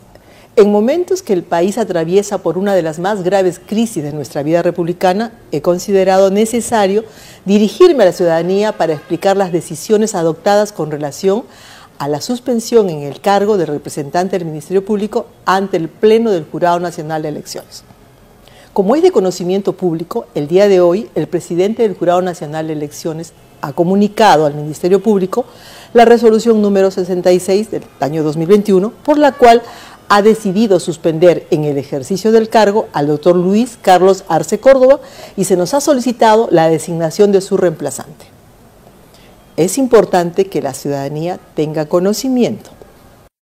La ley estipula que cuando se nombra un miembro titular ante el Jurado Nacional de Elecciones, también se nombra a dos miembros suplentes. Es así que con fecha 23 de julio del año 2020, la Junta de Fiscales Supremos en pleno acordó reelegir como miembro titular al doctor Luis Carlos Arce Córdoba, como primer suplente al doctor Víctor Raúl Rodríguez Montesa y como segundo suplente al doctor Pablo Wilfredo Sánchez Velarde, únicos integrantes elegibles en ese momento. Consecuentemente, conforme a ley, la sucesión es automática, sin trámite adicional alguno, por lo que luego de recibida la resolución del Jurado Nacional de Elecciones, se ha notificado al señor fiscal supremo Rodríguez Montesa para que se incorpore inmediatamente como miembro del Pleno bajo responsabilidad funcional Asimismo, el día de hoy se ha comunicado al presidente del Jurado Nacional de Elecciones la incorporación del doctor Rodríguez Montesa. Con respecto a la carta dirigida por el doctor Luis Arce Córdoba al Jurado Nacional de Elecciones para manifestar su declinatoria al cargo, en la misma profiere una serie de expresiones agraviantes contra funcionarios de distintas instituciones y contra mi persona como fiscal de la Nación, hecho que merece nuestro enérgico rechazo por contener falsedades, como por ejemplo contra mí dice que mi designación habría tenido una injerencia política, lo cual es falso, porque mi elección como fiscal de la Nación en el mes de marzo del año 2019 fue con el voto unánime de los cinco miembros de la Junta de Fiscales Supremos. Otra afirmación falsa es que mi despacho no estaría investigando los delitos cometidos en el contexto electoral. Ante ello, la ciudadanía debe saber que la competencia en estos casos no corresponde a mi despacho, sino a las fiscalías provinciales penales, quienes, de conformidad con el artículo 5 de la Ley Orgánica del Ministerio Público, actúan con plena autonomía y objetividad. Finalmente, Invoco a la ciudadanía a mantener la confianza en las instituciones que constituye la base fundamental de la democracia. Y señores, vivir en democracia no significa que todos pensemos igual, sino que tengamos unidad en el propósito. ¿Y cuál es nuestro objetivo principal o propósito? Es tener un país donde se respete la constitución y la ley. Como consecuencia, primen los valores y principios de un Estado constitucional de derecho. Muchas gracias.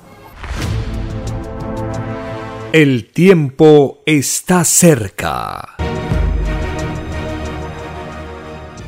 Está escrito en un plano celeste del Cordero de Dios. De verdad os digo que quien fue primero en este mundo y no tomó en cuenta las escrituras del Padre, no entrará al reino de los cielos. Este mundo hizo todo lo contrario al mandato celestial. Para el humilde fue lo peor.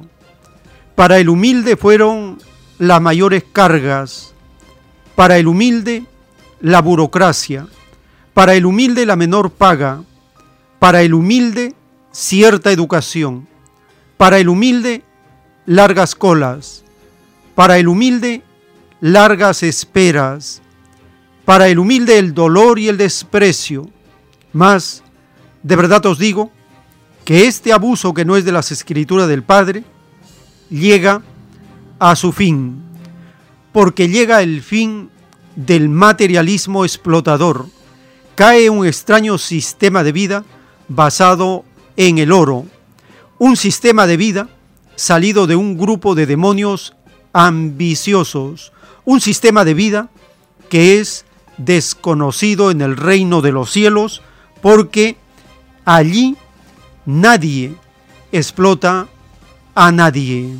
Escrito por el primogénito solar, Alfa y Omega.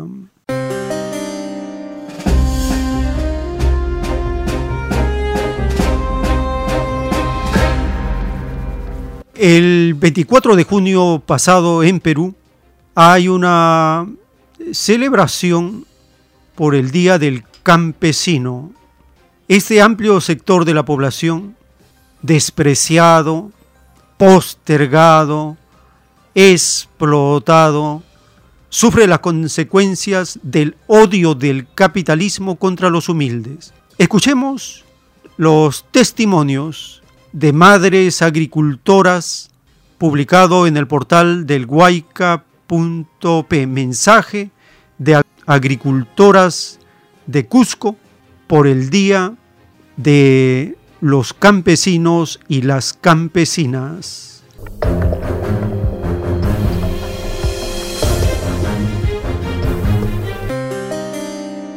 Porque del campo en la ciudad viven. Si no habría campo, si no habría lo que cierra, ellos no estarían en la ciudad. Siempre hemos sido mm, olvidados por los presidentes tantos años. Eh, por gusto es lo que nosotros trabajamos al campo, no nos apoyan, con nada nos apoyan, solamente Ahora el Ministerio de Agricultura no nos da nada, nada, nada, nada. Entonces, cada uno se esfuerza. ¿no? Hay sequía, ¿quién fracasa? El campesino. No hay quien nos apoye siquiera con semilla, con fertilizantes, con todas esas cosas.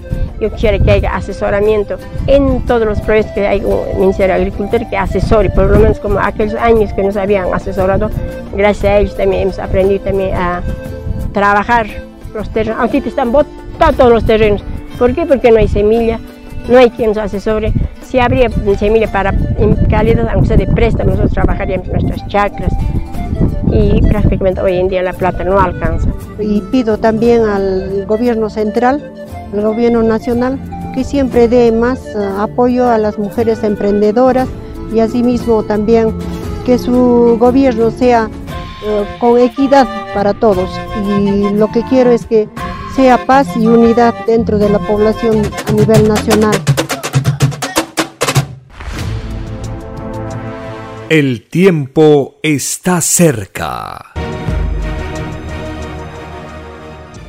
En el libro de Juan capítulo 7 verso 24, Cristo dijo, no juzguéis por la apariencia, sino juzgad con juicio justo Cristo nos dice que debemos juzgar con juicio justo. No hay que confundir esta orden que da Cristo de juzgar con justo juicio, no por apariencias, con la responsabilidad de un juez de dictar sentencias. Son dos cosas diferentes, no hay que confundirlas. Estamos compartiendo esta cita bíblica. No juzguéis por la apariencia, sino juzgad con juicio justo. Uno de los argumentos de los pastores, de los curas, de los sacerdotes, para que la población no reaccione es, no juzgues a nadie. No juzgues al mafioso, no juzgues al delincuente, no juzgues al corrupto. No te metas. Eso no es de Dios. Así ellos trafican con los derechos. Pero Cristo dice que no. Cristo dice, no juzguéis por la apariencia, sino juzgad con justo juicio, con juicio justo Libro de Juan, capítulo 7, 24. De seguro que esta cita bíblica no la han leído y sus pastores nunca le han enseñado. Pero acá estamos para enseñar la verdad de las escrituras y no la interpretación de las religiones. Porque las religiones solo cogen e interpretan algunas partes de las escrituras para las conveniencias de los explotadores. Es por eso que la población tiene un rechazo a los religiosos porque ellos vienen con malas intenciones. Por ejemplo, ¿qué dicen? Ustedes los fieles, los creyentes, no se metan en política, pero el cardenal está bien metido en la política. ¿Qué hizo hace unas semanas con esta proclama ciudadana a los candidatos tanto de Perú Libre como de la mafia fujimontesinista? Les hizo firmar un juramento, una proclama, ¿Qué tiene que meterse en política la religión si ellos dicen que no se meten en política? Pero ellos están bien metidos en política desde hace siglos. Son uña y mugre. Son una misma cosa. Son las dos caras de la moneda. La religión y los capitalistas, los políticos. Y así queda demostrado una vez más que la religión siempre ha participado junto con la política desde hace miles de años, siempre van de la mano. La religión y la política van de la mano en el capitalismo. Ahora, los evangélicos igual. Dice que no hay que meterse en política, pero ellos están bien metidos en política. Tienen sus candidatos, hacen sus oraciones para que gane tal o cual candidato, hacen sus ayunos para que gane tal o cual candidato. Están metidos en política. Por eso Cristo le decía hipócritas. Así le decía Cristo a los religiosos, porque son hipócritas. Pues. Ellos hablan de no meterse en política, pero están metidos, bien metidos en la política y en la mala política para defender a los explotadores. Es lo más injusto, lo más opuesto a los mandamientos de Dios. Qué bueno sería que los religiosos estén defendiendo causas de justicia. Estaría bien. Quiere decir que se habrían vuelto luchadores sociales. pero no, son cómplices de los explotadores. Imagínense que han estado rezando para que el candidato de los pobres de Perú Libre este, fracase, pierda y hasta se muera. Imagínense el nivel de odio que tienen los religiosos contra los humildes, contra los pobres y los más pobres. En cambio, bajan la cabeza a los ricos, a los poderosos, porque dan más diezmo, porque se visten bien, porque son figuretis. Esa hipocresía no es de Dios. Así que tenemos que ser bien claros acá, porque nosotros nos basamos en una interpretación de la Biblia que defiende al humilde, no defiende al rico, que condena al rico, que defiende al pobre, al explotado, al despreciado, porque nosotros somos parte de ese pueblo explotado, despreciado, postergado, marginado por los demonios llamados capitalistas.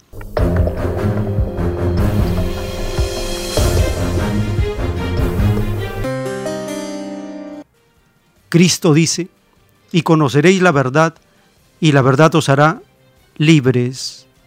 Hay que tener una visión, una percepción para traspasar las apariencias.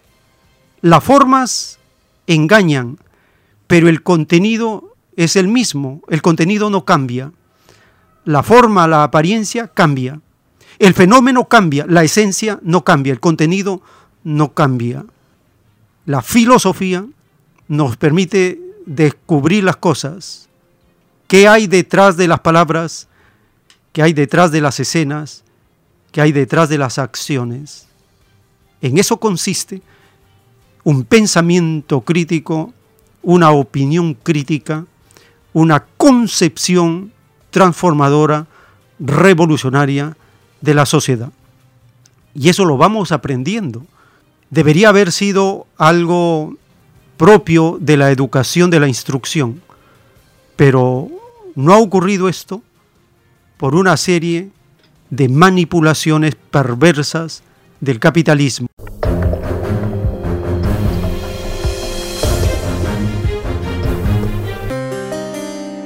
Y esto es así. En ninguna de las encuestas publicadas antes de la segunda vuelta, la candidata de la organización criminal estuvo por encima del candidato de los pobres y los más pobres. En ninguna encuesta publicada hasta una semana antes del 6 de junio, la candidata de la mafia estuvo por encima del candidato de los pobres y los más pobres del Perú.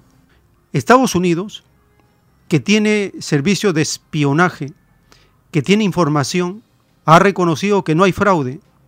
Por lo tanto, esta organización criminal lo único que está haciendo es dilatar el tiempo, zarandear a la población como trigo, como lo anunció Cristo, y viene echando su veneno, su perversidad sobre el pueblo.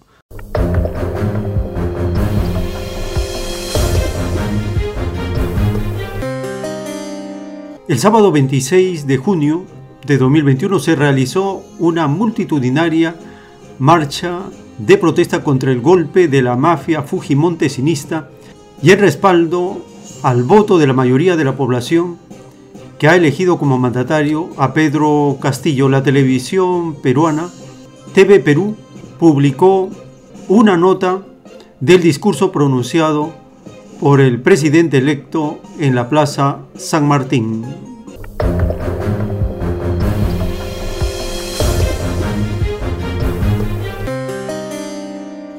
Encontramos en la Plaza San Martín, donde ha llegado un buen número de colectivos de las diversas regiones del país, quienes en estos momentos saludan al candidato a la presidencia, el señor Pedro Castillo Terrones, quien desde un estrado se dirige a ellos. Escuchemos. pero eso sí, sin robar, sin robarle un centavo a esta patria, sin robarle un centavo a este país, para darle al más necesitado para darle a los hombres y mujeres que necesitan un pan, necesitan educación, necesitan salud, como lo necesita ese hombre que está en el Ande, el agricultor, el chacrero. Y por eso estamos acá. Saludo también, de veras, muy de veras, al papel que está cumpliendo el día de hoy las Fuerzas Armadas de esta patria, a la cual es necesario reconocerla públicamente es necesario, hay que aprender de ellos ese gesto de lealtad, de dignidad a la patria. Y por eso seremos respetuosos en el gobierno nuestro de que no serán manchados políticamente, porque el Perú necesita ordenar también sus instituciones. Queridos compatriotas, estamos a la espera de que las autoridades hagan su papel correspondiente. He venido a saludarlas y agradecerles porque son ustedes los vigilantes de la democracia, vigilantes de este voto, pero también no caigamos no solamente en provocaciones, sino también en algunas exageraciones. No lo hagamos, hermanos. El Perú necesita otra cara. El Perú necesita que sus hijos y, y va- vayamos por un buen camino. ¡Viva los hombres y mujeres de esta patria! ¡Viva! ¡Viva el pueblo peruano! ¡Viva! ¡Viva los hombres y mujeres del Perú y los que están en el exterior! ¡Viva! ¡Viva los niños del Perú! ¡Viva! ¡Viva los maestros! ¡Viva, los agricultores! ¡Viva los transportistas! ¡Viva! ¡Viva el pueblo peruano! ¡Viva! Los más pobres en un país rico. Palabra de maestro. Muy buenas noches, queridos compatriotas. Adelante. Muchas gracias. Muy buenas noches. Bien, palabras del señor Pedro Castillo. El tiempo está cerca. Estamos llegando al término de esta segunda hora. Tenemos más información que compartir. Les invitamos a acompañarnos en la siguiente. Por la gracia del Divino Padre, en unos momentos continuaremos.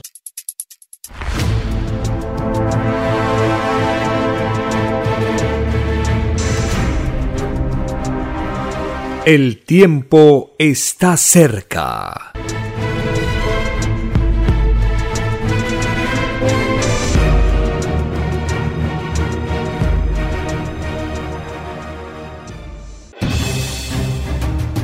El tiempo ha llegado. Hay momentos cuando el pueblo entra en un estado de soberanía y esto ocurre cuando el creador de la vida ordena cambiarlo todo. Por mandato divino, está escrito en la doctrina Alfa y Omega que deben constituirse congresos de obreros y obreras en todas las naciones. Cristo dijo en Lucas 12, verso 32, No temáis, pequeño rebaño, porque a vuestro Padre le ha placido daros el reino. Envíe sus aportes en texto y audio al 934-407-166 o solicite más información al 934-407-166. Solo una unidad común con nueva moral dará paz al mundo. Por orden de Dios Padre, el mundo será dirigido por los trabajadores. Ha llegado el tiempo para que el pueblo escoja su propio destino y se gobierne a sí mismo. Alegraos, humildes del mundo, vuestro yugo llega a su fin.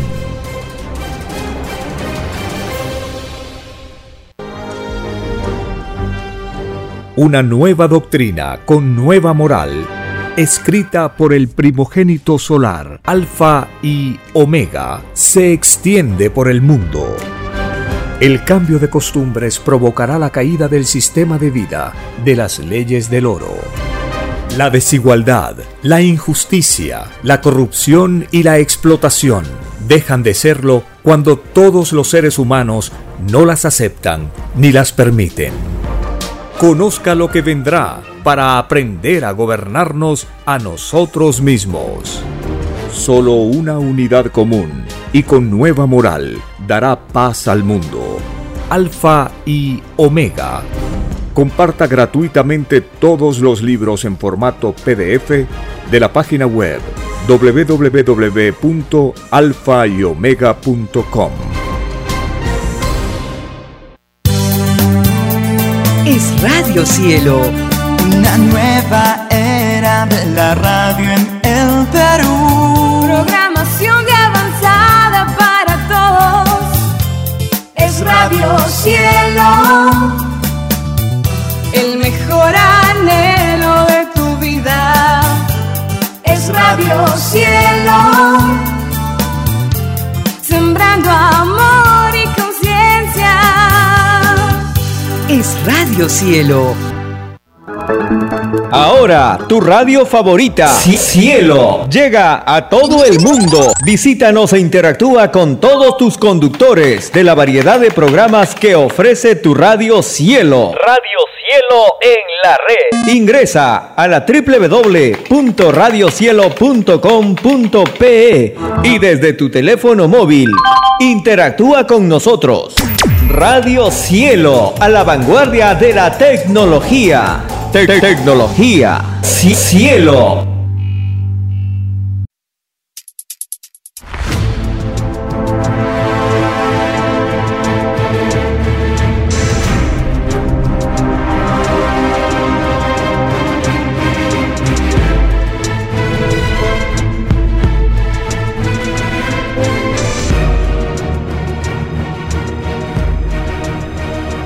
Porque los acontecimientos de la prueba de la vida no se detienen.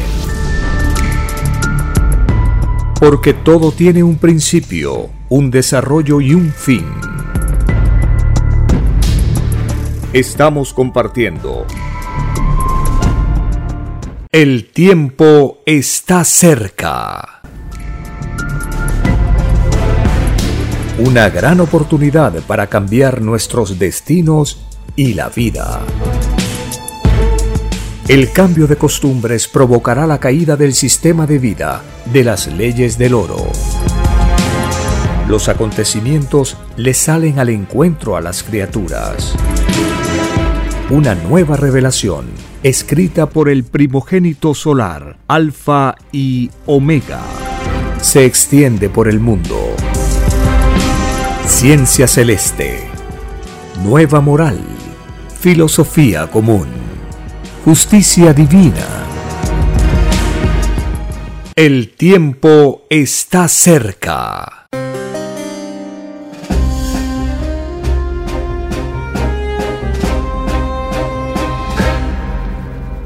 Gracias al Divino Creador de todas las cosas que estamos compartiendo estas informaciones basadas en los mandamientos, las escrituras y la justicia de la doctrina del Cordero de Dios. La grandiosa revelación de la ciencia celeste nos dice que cuando un pueblo con muchas luchas y sacrificios ha logrado unificarse por darse una educación colectiva, el demonio dice, utiliza todas sus maquinaciones para traerse abajo esa unión, porque son expertos en hacer pelearse al pueblo, en crear divisiones para explotar, para confundir, para hacer que la población esté debilitada.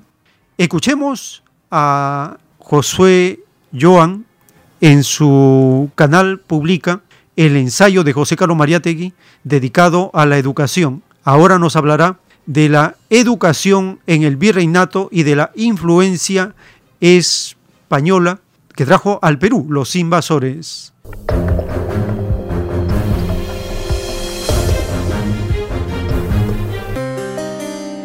Ahí está la cuestión trágica, ¿no? El pueblo sin derecho a la instrucción. Creo que podríamos decir que en estos tiempos la instrucción se ha impuesto para que se agudice la alienación y el sometimiento del pueblo. Mm, obviamente no, no me parece, sino es, es evidente, ¿no? Que María Tegui no, no exploró ya el terreno de lo que se llama el marxismo cultural, en donde se estudian estas cuestiones, ¿no? Este, desde Gramsci hasta la Escuela de Frankfurt, hasta, este, digamos, eh, Louis Althusser, pasando por, otros investigadores que, como por ejemplo Michel Foucault y demás, que analizan precisamente la realidad del sistema educativo eh, que tienen, digamos, mucha relación con este mecanismos de sometimiento, de control, de domesticación, ¿no? Y, esto, esto sería muy valioso para, digamos, continuar con este trabajo de interpretación de la realidad peruana. Bueno, eh, vamos a hablar ahora del virreinato. Rápidamente señalamos estos puntos, eh, los comentamos rápidamente también. Hablamos algo de la independencia, les voy a leer unas tres citas y con eso cerramos esta sesión, que espero que les esté sirviendo, amigas y amigos. Este, mm, las características del virreinato lamentablemente no se quedaron en esa época, sino que continuaron y se hicieron presentes hasta los tiempos de María Tegui y lamentablemente hasta nuestros tiempos. Con los ejemplos que les he mencionado, creo yo que se ilustra esto que acabo de decir. Una primera característica que yo resalto de este, las páginas en las que la Mauta habla de la educación este, como herencia del virreinato eh, es, es lo siguiente. Uno, la enseñanza tenía por objeto formar clérigos y doctores. Obviamente, este, el problema de España eh, era un reino en decadencia, ¿sí? Este, y esa decadencia es la que nosotros hemos recibido. No hemos tenido, digamos, este, la influencia, el empuje de los pioneers que, que, que, en, Estados Unidos, en Norteamérica y demás, este, llevaban adelante sus proyectos de emprendimiento. Como dice María Tegui, hay tres agentes que impulsaron el desarrollo en Estados Unidos este, durante el momento incluso de, la colonización. Uno, los pioneers. Dos, este, los, los este, judíos. Y tres, los puritanos. Que curiosamente aquí Mariátegui nos dice que este, la cuestión religiosa no pesa, digamos, tanto como algunos creen. Por eso Mariátegui dice que en España, en el tiempo del virreinato, no pecó de exceso de religiosidad, así lo expresa Mariátegui. Así que la cuestión religiosa no es un problema para el desarrollo económico. Incluso todo lo contrario. Recuerden que la, en, la, en la anterior clase estuvimos hablando que los jesuitas, por ejemplo, así como otros grupos religiosos, tenían la facultad de impulsar incluso la economía aprovechando esta, esta inclinación que tenían los indígenas al trabajo, ¿no? Eh, recordemos los vínculos que ya trabaja Max Weber entre el protestantismo, el espíritu protestante, con el desarrollo del capitalismo. Entonces, eh, la religión no es una tara para el progreso, sino muchas veces es también un fuelle, un motor que también lo impulsa. Así que hay que, mirar también con cierto realismo esta cuestión este, de la religiosidad, que es un tema mucho más complejo. Lamentablemente la decadencia de este imperio este, nos ha dejado todo su hedor, todos sus miasmas. No hemos tenido la influencia de Gran Bretaña, no hemos tenido la influencia de, de otros países que estaban llevando, digamos, la delantera en lo que vendría a ser el desarrollo del capitalismo en Europa.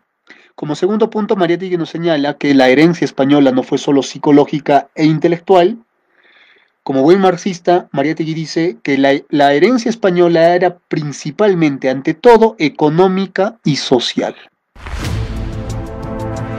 El tiempo está cerca. En el juicio intelectual de Dios para este mundo, en el libro Lo que vendrá, está escrito el título 1007, Toda extraña influencia recogida por cada espíritu en su prueba de vida, es enjuiciada en el juicio final. Entre infinitas extrañas influencias está la de los nacionalismos, extraña psicología que dividió al mundo de la prueba. Ninguno que se proclamó nacionalista, ninguno que se proclamó nacionalista, ninguno entrará al reino de los cielos, ni ninguno ha entrado. Es más fácil que entre al reino de los cielos uno que siempre pensó en forma universal y común a que pueda entrar uno que pensó en extraño libertinaje, llegando al extremo de dividir a otros, escrito por el primogénito solar, Alfa y Omega.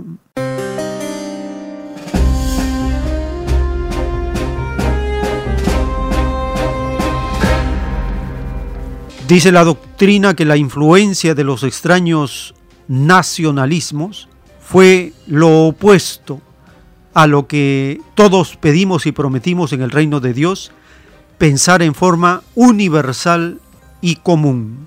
Por tanto, la extraña influencia de los nacionalismos de las potencias europeas es algo nefasto para el propio desarrollo de una filosofía universal y común que debe tener cada rebaño, cada nación.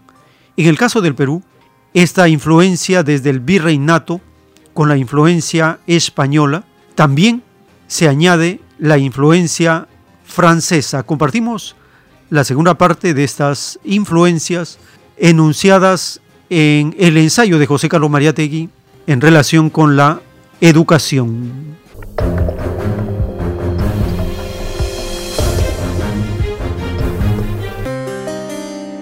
Luego nos dice que el privilegio de la educación persistía, vean, esto es muy interesante, lo vamos a subrayar, el privilegio de este, la educación, obviamente privilegio para unos pocos, persistía porque persistía también el privilegio de la riqueza y de la casta. ¿Qué quiere decir esto? Que la buena educación era un privilegio de la casta, o sea, era algo reservado para quienes poseían riqueza. Porque lamentablemente tampoco tuvieron tan buena educación que digamos, los hijos de estos señores, este, digamos, de la oligarquía feudal, porque básicamente la influencia de Francia ya les hablé de la, de, la, terrible influencia de España, ¿no? Este, un, reino en decadencia, un, un, reino que fue, digamos, el reino abanderado de la contrarreforma, o sea, un reino que no estaba, digamos, siguiendo las vías de la modernidad, sino España estaba yendo en contra de la modernidad, o sea, eh, era una España que se, este, que se abrazaba al medioevo. Era una España que recordemos durante el mandato de Carlos IV, con este proceso de reacción violenta, vuelve a instaurar su absolutismo y vuelve a activar esa institución negra que era la Santa Inquisición. O sea, era, un, era, un, era digamos, la parte europea que estaba yendo con toda la decisión hacia atrás, no hacia el progreso, digamos, ¿no? Para, para utilizar estos términos. Y ese era el reino que estaba influenciando decisivamente aquí, lamentablemente en las colonias en América. Curiosamente, Mariátegui señala una tesis que es maravillosa. Atención con esta tesis de Mariátegui que dice, este, la revolución liberal, dice Mariátegui, no la, no la hicieron en España los españoles porque no tenían espacio, no tenían, digamos, las posibilidades de hacerla. Curiosamente, esta revolución liberal en España no se hizo en la metrópoli, sino en sus colonias. O sea, la revolución liberal se va desarrollando aquí, en las colonias, este, donde, este, digamos, eh, la aspiración a un crecimiento económico de ciertos sectores comenzó a este, mirar hacia el, este, digamos, el imperio británico, para que el imperio británico pueda acceder aquí, y por supuesto Gran Bretaña, con Mr. Cunning, este, comenzó a trabajar para que pueda comercializar libremente con, estas naciones y por eso Gran Bretaña fue prácticamente la autora de la independencia de Latinoamérica. Si no fue un trabajo heroico de los peruanos y los argentinos y los chilenos y los venezolanos. Fue básicamente una empresa impulsada, financiada, apoyada por el imperio británico para poder beneficiarse del comercio con este, las que fueran colonias de, España, ¿no?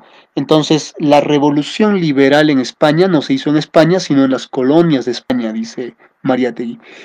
Ahora, por otra parte, las taras de Francia, la influencia francesa que tuvimos aquí, básicamente impulsó, digamos, esta educación que apuntaba a este, trabajar no el emprendimiento, no, no cuestiones liberales, democráticas, sino este, personas de bien, o sea, digamos, personas mm, educadas. Hasta hoy todavía se queda esa noción, ¿no? De persona educada significa, no una persona que maneja conocimientos, que es culta, no, sino educada significa que eh, moralmente está adaptada a la sociedad, es una persona con clase o que tiene, digamos, ínfulas de, de, pertenecer a una clase alta, ¿no? Bueno, esa es la herencia este, francesa y eso es lo que han recibido estas castas que tampoco desarrollaron, digamos, una educación acorde a la época, sino todo lo contrario.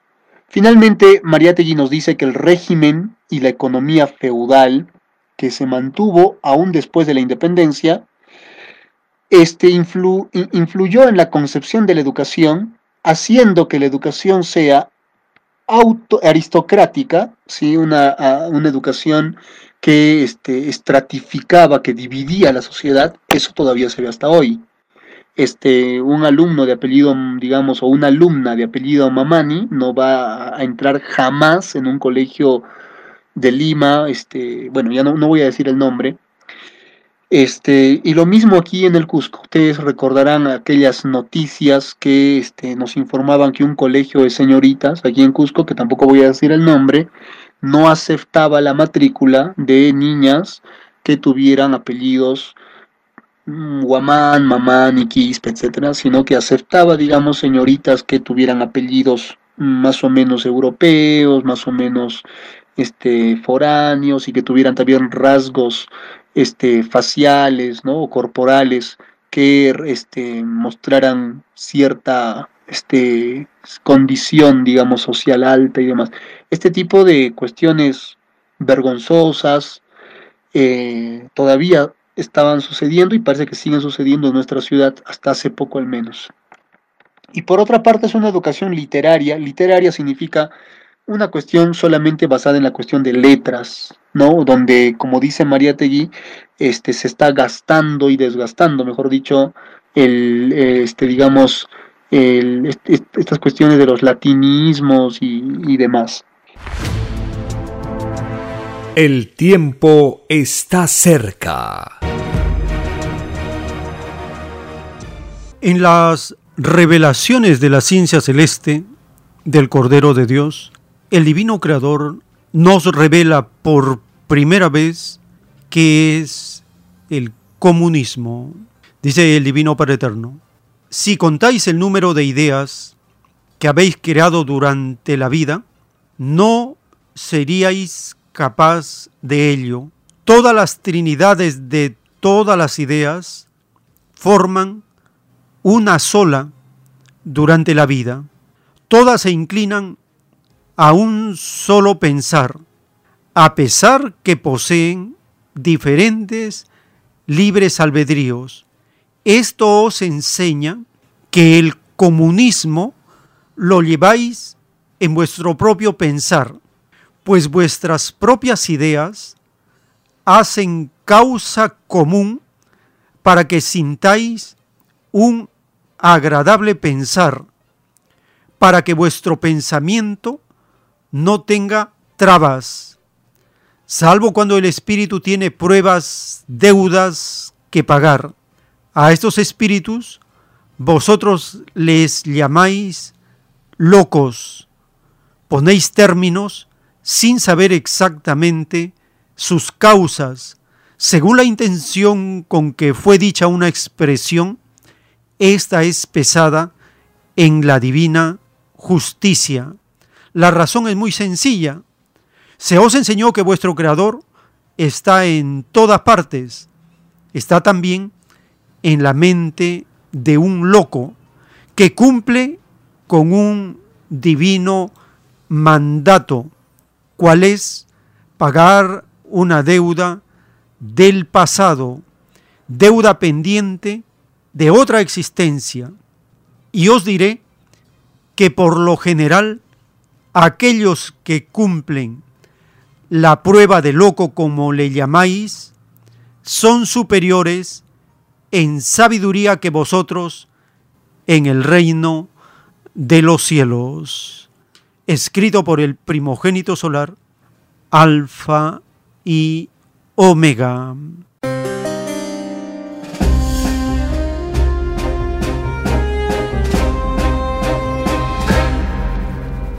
La grandiosa revelación de la ciencia celeste nos dice que no podemos sumar la cantidad de ideas que hemos generado desde cuando estábamos en el vientre de nuestra madre terrenal. Desde el primer segundo de la conexión del espíritu con el cuerpo físico, desde el primer segundo cuando un espermatozoide fecunda al óvulo, desde ese microscópico segundo, el nuevo ser empieza a pensar. Hasta el último día de la existencia en el plano terrenal, hemos generado trillones de trillones de ideas. Dice el Divino Padre que no somos capaces de contarlas, pero que por la ley del comunismo, todas las ideas se inclinan a un solo pensar para sentir un agradable pensar, para que nuestro pensamiento no tenga trabas. Y esto nosotros lo comprobamos en todo momento. Tengamos, por ejemplo, una idea, la idea de mesa. Esa idea que tenemos de mesa, para tener esa imagen, han participado una cantidad inmensa de otras ideas para lograr esa representación de ese objeto que nosotros identificamos como mesa. El comunismo lo llevamos en nuestro propio pensar. Si no fuera así, dice el Divino Padre, nuestro pensamiento tendría trabas, y es el caso de los que nosotros injusta e incorrectamente llamamos locos, porque la mesa para un loco no es mesa, de repente es un teléfono, es una llanta, es una planta. Eso significa que no se logra el comunismo de todas las ideas para tener un agradable pensar, un pensar correcto o cercano a la realidad. Esto es gracias al comunismo de una cantidad inmensa de ideas, porque una mesa está constituida de una cantidad sin número de partecitas, y cada partecita corresponde a una idea. La suma de todas las ideas nos da una representación de un objeto determinado, en este caso, del ejemplo que ponemos, mesa. Así de grandiosa es la ciencia celeste para explicarnos la causa espiritual, material, física, emocional, hasta del destino de la causa de ser de todas las cosas.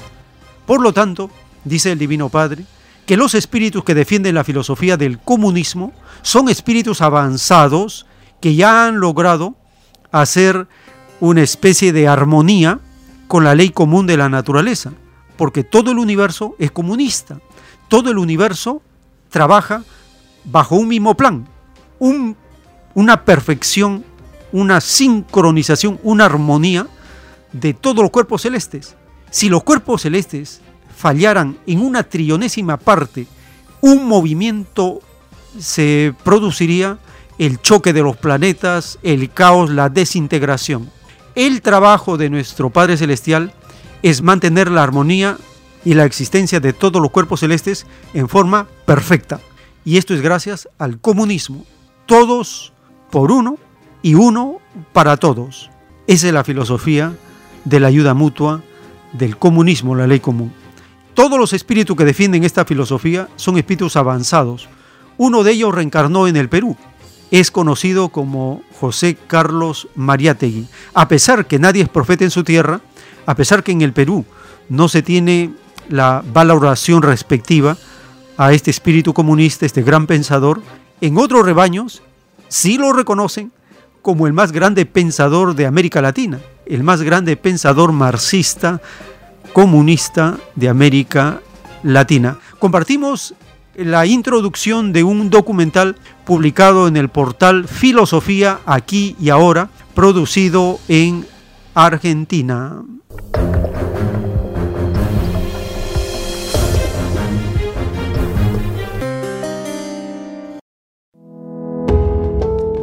¿Existe la filosofía latinoamericana? Un pensamiento periférico es un pensamiento situado. Europa se arroja sobre América Latina la herencia de los pueblos originarios, los proyectos de nación, el porqué de este pensamiento, el rechazo al colonialismo, la unión latinoamericana, la lucha de clases en Argentina, países subalternos, marginados, que no han participado de la centralidad de la historia. América Latina, filosofía y colonialismo. Encuentro 7. José Carlos Mariátegui. Regionalismo y centralismo. 1. Pensamiento y militancia. 2. Siete ensayos de interpretación de la realidad peruana. 3. El proceso de liberación de las colonias. 4. La cuestión agraria. Este es el encuentro número 7 de nuestro cuarto ciclo, Filosofía aquí y ahora. El título de este cuarto ciclo es América Latina, Filosofía y Colonialismo. Y el tema de este encuentro es José Carlos Mariátegui, que es el gran filósofo marxista peruano, que a la vez es el más grande filósofo de, marxista de América Latina. Lo cual les voy a decir en una tremenda agresión a los filósofos marxistas de América Latina que no se necesita un mérito muy extraordinario para hacerlo, porque en general no han hecho más que repetir las fórmulas más elementales del padre del llamado socialismo científico, este, es decir, de Karl Marx. Pero en cambio, eh, José Carlos Mariátegui fue mucho más allá. José Carlos Mariátegui hizo la actitud esencial de un intelectual. ¿Cuál es la actitud esencial de un intelectual? Crear, crear. Si un intelectual es marxista, no tiene que tomar la letra del marxismo como un dogma. Eso lo puede hacer el cura de alguna parroquia, pero un intelectual no se somete nunca, porque si no, no es un intelectual. Un intelectual vive en estado de creatividad, y esto es lo que José Carlos Mariátegui hizo frente al marxismo. El libro en el cual se este, condensa todo este saber, toda esta osadía intelectual de José Carlos Mariátegui es un libro célebre, célebre, que todos los marxistas de América Latina han leído, pero no han tomado eh, su ejemplo. el libro es este, Siete ensayos de interpretación de la realidad peruana y es de 1928.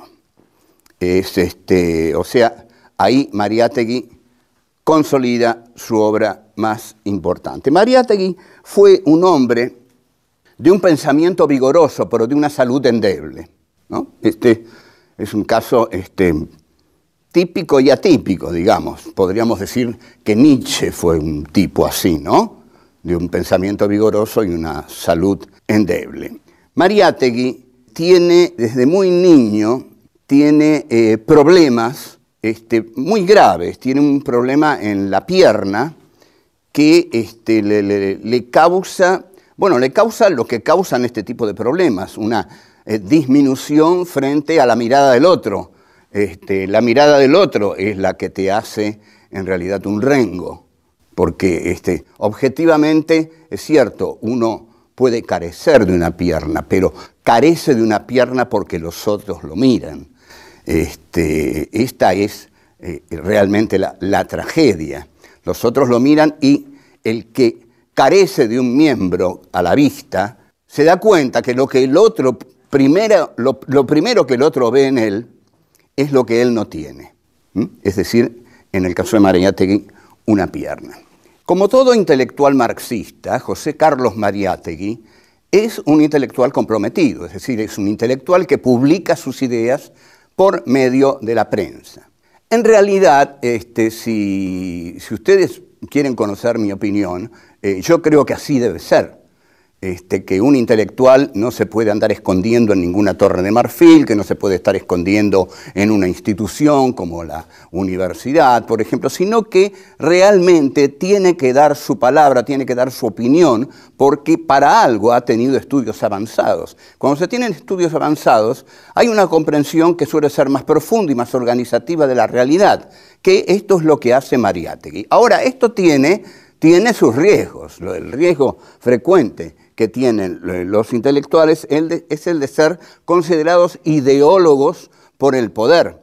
Y el, para el poder, el ideólogo es muchas veces el causante de todo, porque es el que pone, y estas son las palabras del poder, la semilla de la insurrección o de la subversión en la cabeza de la gente. Por eso a Mariátegui, el presidente Leguía, tenía dos caminos. O lo mataba o lo mandaba a Europa.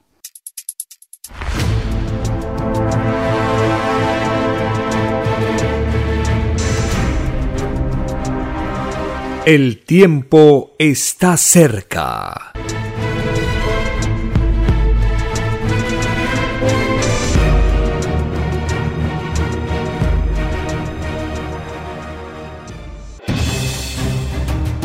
El tiempo ha llegado. Hay momentos cuando el pueblo entra en un estado de soberanía y esto ocurre cuando el creador de la vida ordena cambiarlo todo. Por mandato divino, está escrito en la doctrina Alfa y Omega que deben constituirse congresos de obreros y obreras en todas las naciones. Cristo dijo en Lucas 12, verso 32, No temáis, pequeño rebaño, porque a vuestro Padre le ha placido daros el reino. Envíe sus aportes en texto y audio al 934-407-166 o solicite más información al 934-407-166. Solo una unidad común con nueva moral dará paz al mundo. Por orden de Dios Padre, el mundo será dirigido por los trabajadores. Ha llegado el tiempo para que el pueblo escoja su propio destino y se gobierne a sí mismo. Alegraos, humildes del mundo, vuestro yugo llega a su fin.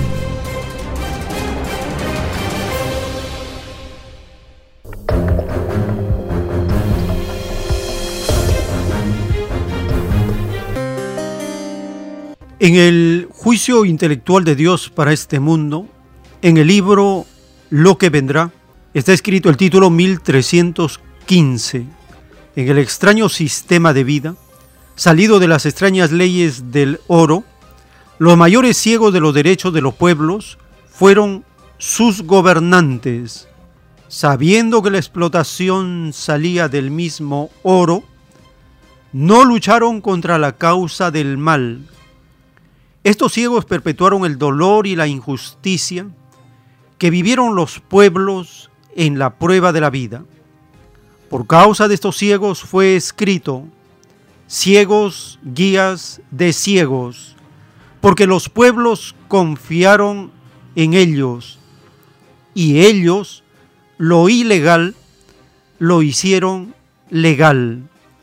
El juicio a los ciegos guías de ciegos es asunto individual y la última palabra de sus propios juicios la tendrán el Divino Padre Jehová y los pueblos. Los pueblos constituirán el tribunal de este mundo, porque sobre ellos actuaron los que serán juzgados, los pueblos engañados, explotados y postergados constituyen la humildad delante del Creador. Escrito fue que todo humilde es primero en el divino amor del Padre Jehová, escrito por el primogénito solar, Alfa y Omega.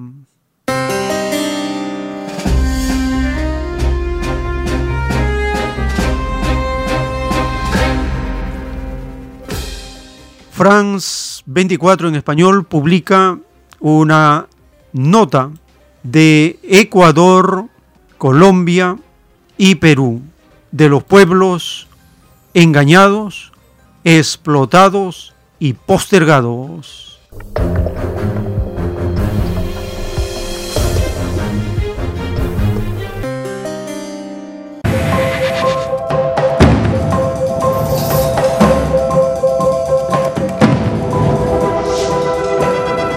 Tras las elecciones ecuatorianas y la llegada de un nuevo gobierno de derecha, el presidente Guillermo Lazo se maneja con mucha cautela el país vive todavía una luna de miel en espera de las principales decisiones del primer mandatario. La polarización política en el país ha disminuido y el correísmo se ha diluido pero no ha desaparecido porque no se han tomado decisiones importantes. Después de su victoria con un margen estrecho, el país espera conocer sus decisiones relacionadas a su promesa de campaña de aumentar el salario mínimo a 500 dólares, el incremento de los combustibles, la reforma a la ley de educación, la reforma del Código del Trabajo y la reforma a la ley de comunicación. No queda claro todavía cuál será su nueva política económica, tributaria y exterior. Mantener el ritmo de la vacunación es fundamental para cumplir su principal meta de campaña de vacunar a 9 millones de personas en sus primeros 100 días de gobierno. Tampoco se conoce cómo se traducirá el acercamiento con el Fondo Monetario Internacional, un gobierno basado en acuerdos para gobernar con poco margen de maniobra en la Asamblea Nacional, donde no tiene fuerza parlamentaria, por lo que el gobierno de Guillermo Lazo deberá mantener la paz social en un país hasta ahora expectante.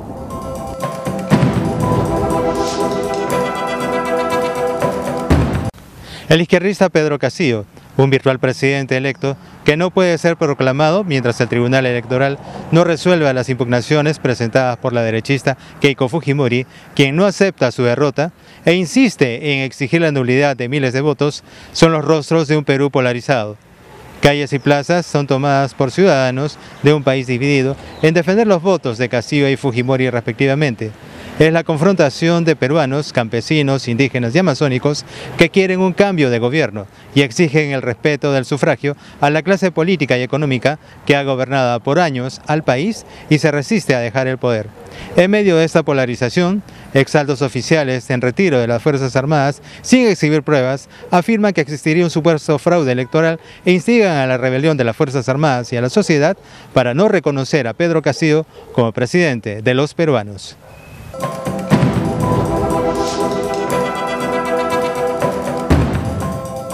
En Colombia, más de un mes de protestas han vuelto a evidenciar la profunda polarización del país. Manifestaciones masivas evidenciaron que las clases populares, muy afectadas por la pandemia, tienen reclamos contra la política económica del gobierno. La violenta respuesta gubernamental que ha dejado muertes y desapariciones contribuyó a radicalizar las posiciones. Parte de las clases más altas tildaron a los manifestantes de vándalos y guerrilleros, y las imágenes de civiles armados disparando impunemente en Cali contra indígenas y otros manifestantes levantaron las alarmas. Una opinión genera, sin embargo, cada vez más consenso, la desaprobación del presidente Duque, en el 76% según una encuesta reciente. Mientras, los seguidores del derechista expresidente Álvaro Uribe buscan un candidato para las presidenciales de mayo de 2022. Al otro lado del espectro cobra peso la figura del izquierdista Gustavo Petro. Sus contradictores lo tildan de chavista y se prevén de nuevo unas elecciones muy polarizadas. El tiempo está cerca. En las profecías de la ciencia celeste se anuncia, las naciones del tercer mundo estarán encabezadas por una de las más antiguas y una de las más sufridas del planeta. El rebaño llamado China encabezará el mayor poder conocido en la Tierra, porque es la nación que sobrepasó su propia escala espiritual en la prueba de la vida planetaria su antigüedad en el sufrimiento no tiene igual en la historia de las naciones. Es por este hecho es que fue escrito Oriente contra Occidente, porque la bestia no participará en el nuevo mundo. El capitalismo caerá porque la generación cambiará de costumbres. Escrito por el primogénito solar, Alfa y Omega.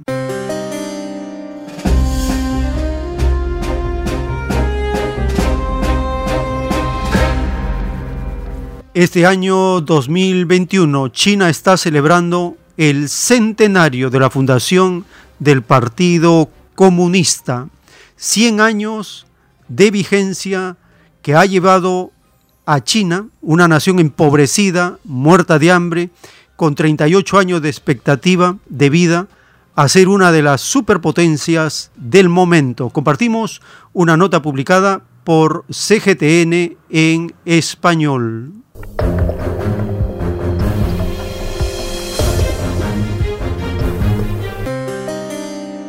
Para celebrar el centenario de la fundación del Partido Comunista de China se han realizado diversas flash mobs o movilizaciones relámpago en el país asiático. Echamos un vistazo.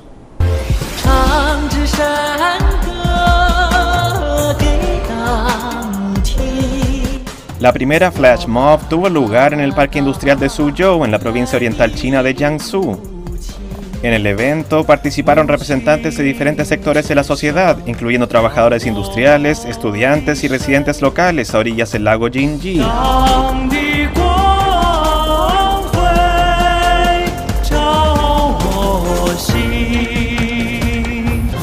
El tema de la Flash Mob fue Cantémosle una canción folclórica al partido, canción compuesta en 1963 que saltó a la fama luego de que fuera interpretada por la soprano tibetana Tseten Dolma.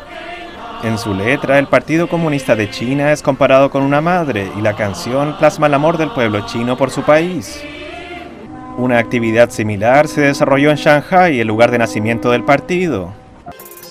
Allí en Yangjiang, varios equipos de investigación y desarrollo en el ámbito de la ciencia e innovación, así como trabajadores del arte y estudiantes universitarios, entonaron la canción de 1963 para expresar sus mejores deseos. Soy miembro del Partido Comunista, así que siempre tengo esto en mente, no solo para crear buen arte, sino también para servir al pueblo. Se organizó también una flash mob en Chevadong, una aldea de la minoría étnica Miao ubicada en la provincia de Hunan.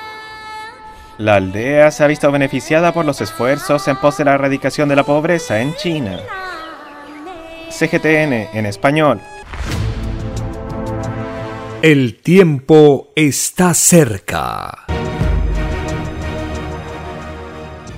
El divino creador juzgará a la China por sus obras, no por su creencia. Hermano Ayubel, buenos días, de Guarucherí. Ah, adelante hermano, le escuchamos. Ah, permítame lo siguiente, hermano. Acá en la escritura del Padre Celeste, mediante su enviado Alfa Omega, dice, el comunismo celestial representa en la criatura su propia cohesión de todo sobre el todo. Sin el comunismo celestial nadie sería un ser humano. Luego, para acotar, eh, no existe peor demonio que aquel que explota a su propio hermano esta doctrina llamada capitalismo no gobierna, esclaviza y explota y perpetúa la desigualdad. Por lo siguiente, esta coyuntura actual, hermanos, hermanas de nuestro trozado Perú, está en el punto de definiciones. Quienes nos afirmamos de manera consciente en el punto, desde el punto de vista José Carlos Mariati, conscientes sociales, estamos por los cambios. Y sabemos que la situación actual está totalmente amañado y nuestros muchos hermanos no lo están comprendiendo, es decir, la de la metropolitana, es decir, Lima pero las provincias hace buen tiempo atrás saben y son muy sabios nuestros hermanos, hermanas campesinas en ese sentido. Y el otro aspecto es los actores que justamente están en esto, los llamados Vargas Llosa, escritor, que en sus novelas escribe estupideces y nunca a los hombres de verdad, literatos, lo han mencionado y no han tenido galardones. Por ejemplo, Manuel Escorza, María Arguedas y tantos otros hombres que honestamente han escrito. Y finalmente, hermano, dice la palabra del Señor, sobre esta roca construiré mi iglesia. ¿Qué significa para los que escasamente entendemos esto, hermano, es precisamente sobre estos que defienden y dicen, ¿por qué los ricos y los pobres tienen que ser eh, diferenciados? Por supuesto, tenemos que diferenciarnos, hermano. Por supuesto, tenemos que estar en contra de esos evangélicos que se llenan la boca hablando de la palabra de Dios, pero en la práctica les dicen su, su, su mensaje, su predicación eso, esa es la verdad. Y sobre esas rocas lo que quiere decir es que en algún momento llegaremos a ser parte de este comunismo que es nuestra tierra planetaria.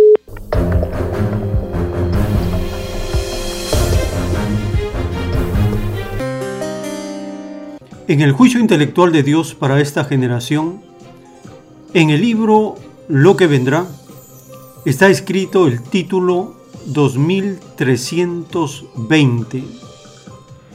En la prueba de la vida, la bestia siempre menospreció a otros.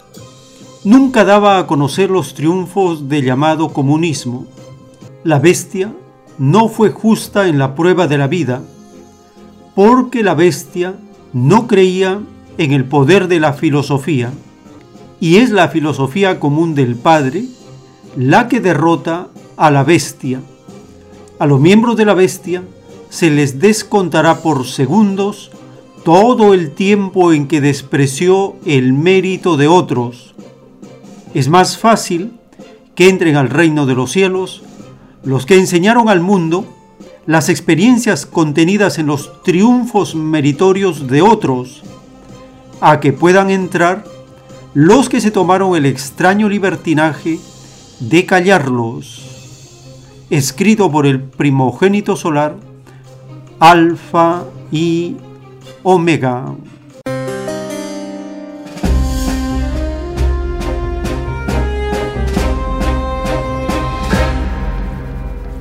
Los logros de Cuba socialista en el campo de la medicina, la investigación. Conoceremos la dignidad de Cuba socialista de no importar vacunas, sino de crear, desarrollar y producir ellos mismos sus vacunas. No solo una, tienen en camino cinco vacunas. Cuando la derecha en el Perú menosprecia a Cuba, calumnia a Cuba, estos hipócritas de la mafia derechista ni siquiera han podido hacer una vacuna propia en el Perú. Compartimos esta nota publicada por la televisión alemana.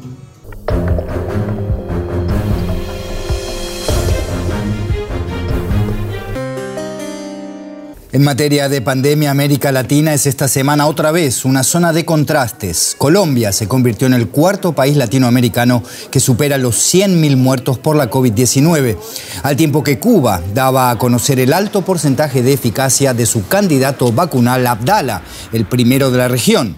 La vacuna cubana Abdala mostró una eficacia de más de un 92% tras su aplicación en tres dosis, según anunció el lunes el laboratorio BioCuba Pharma, responsable de su desarrollo. Abdala y Soberana 2 son los dos candidatos vacunales más avanzados de los cinco que se desarrollan en la isla.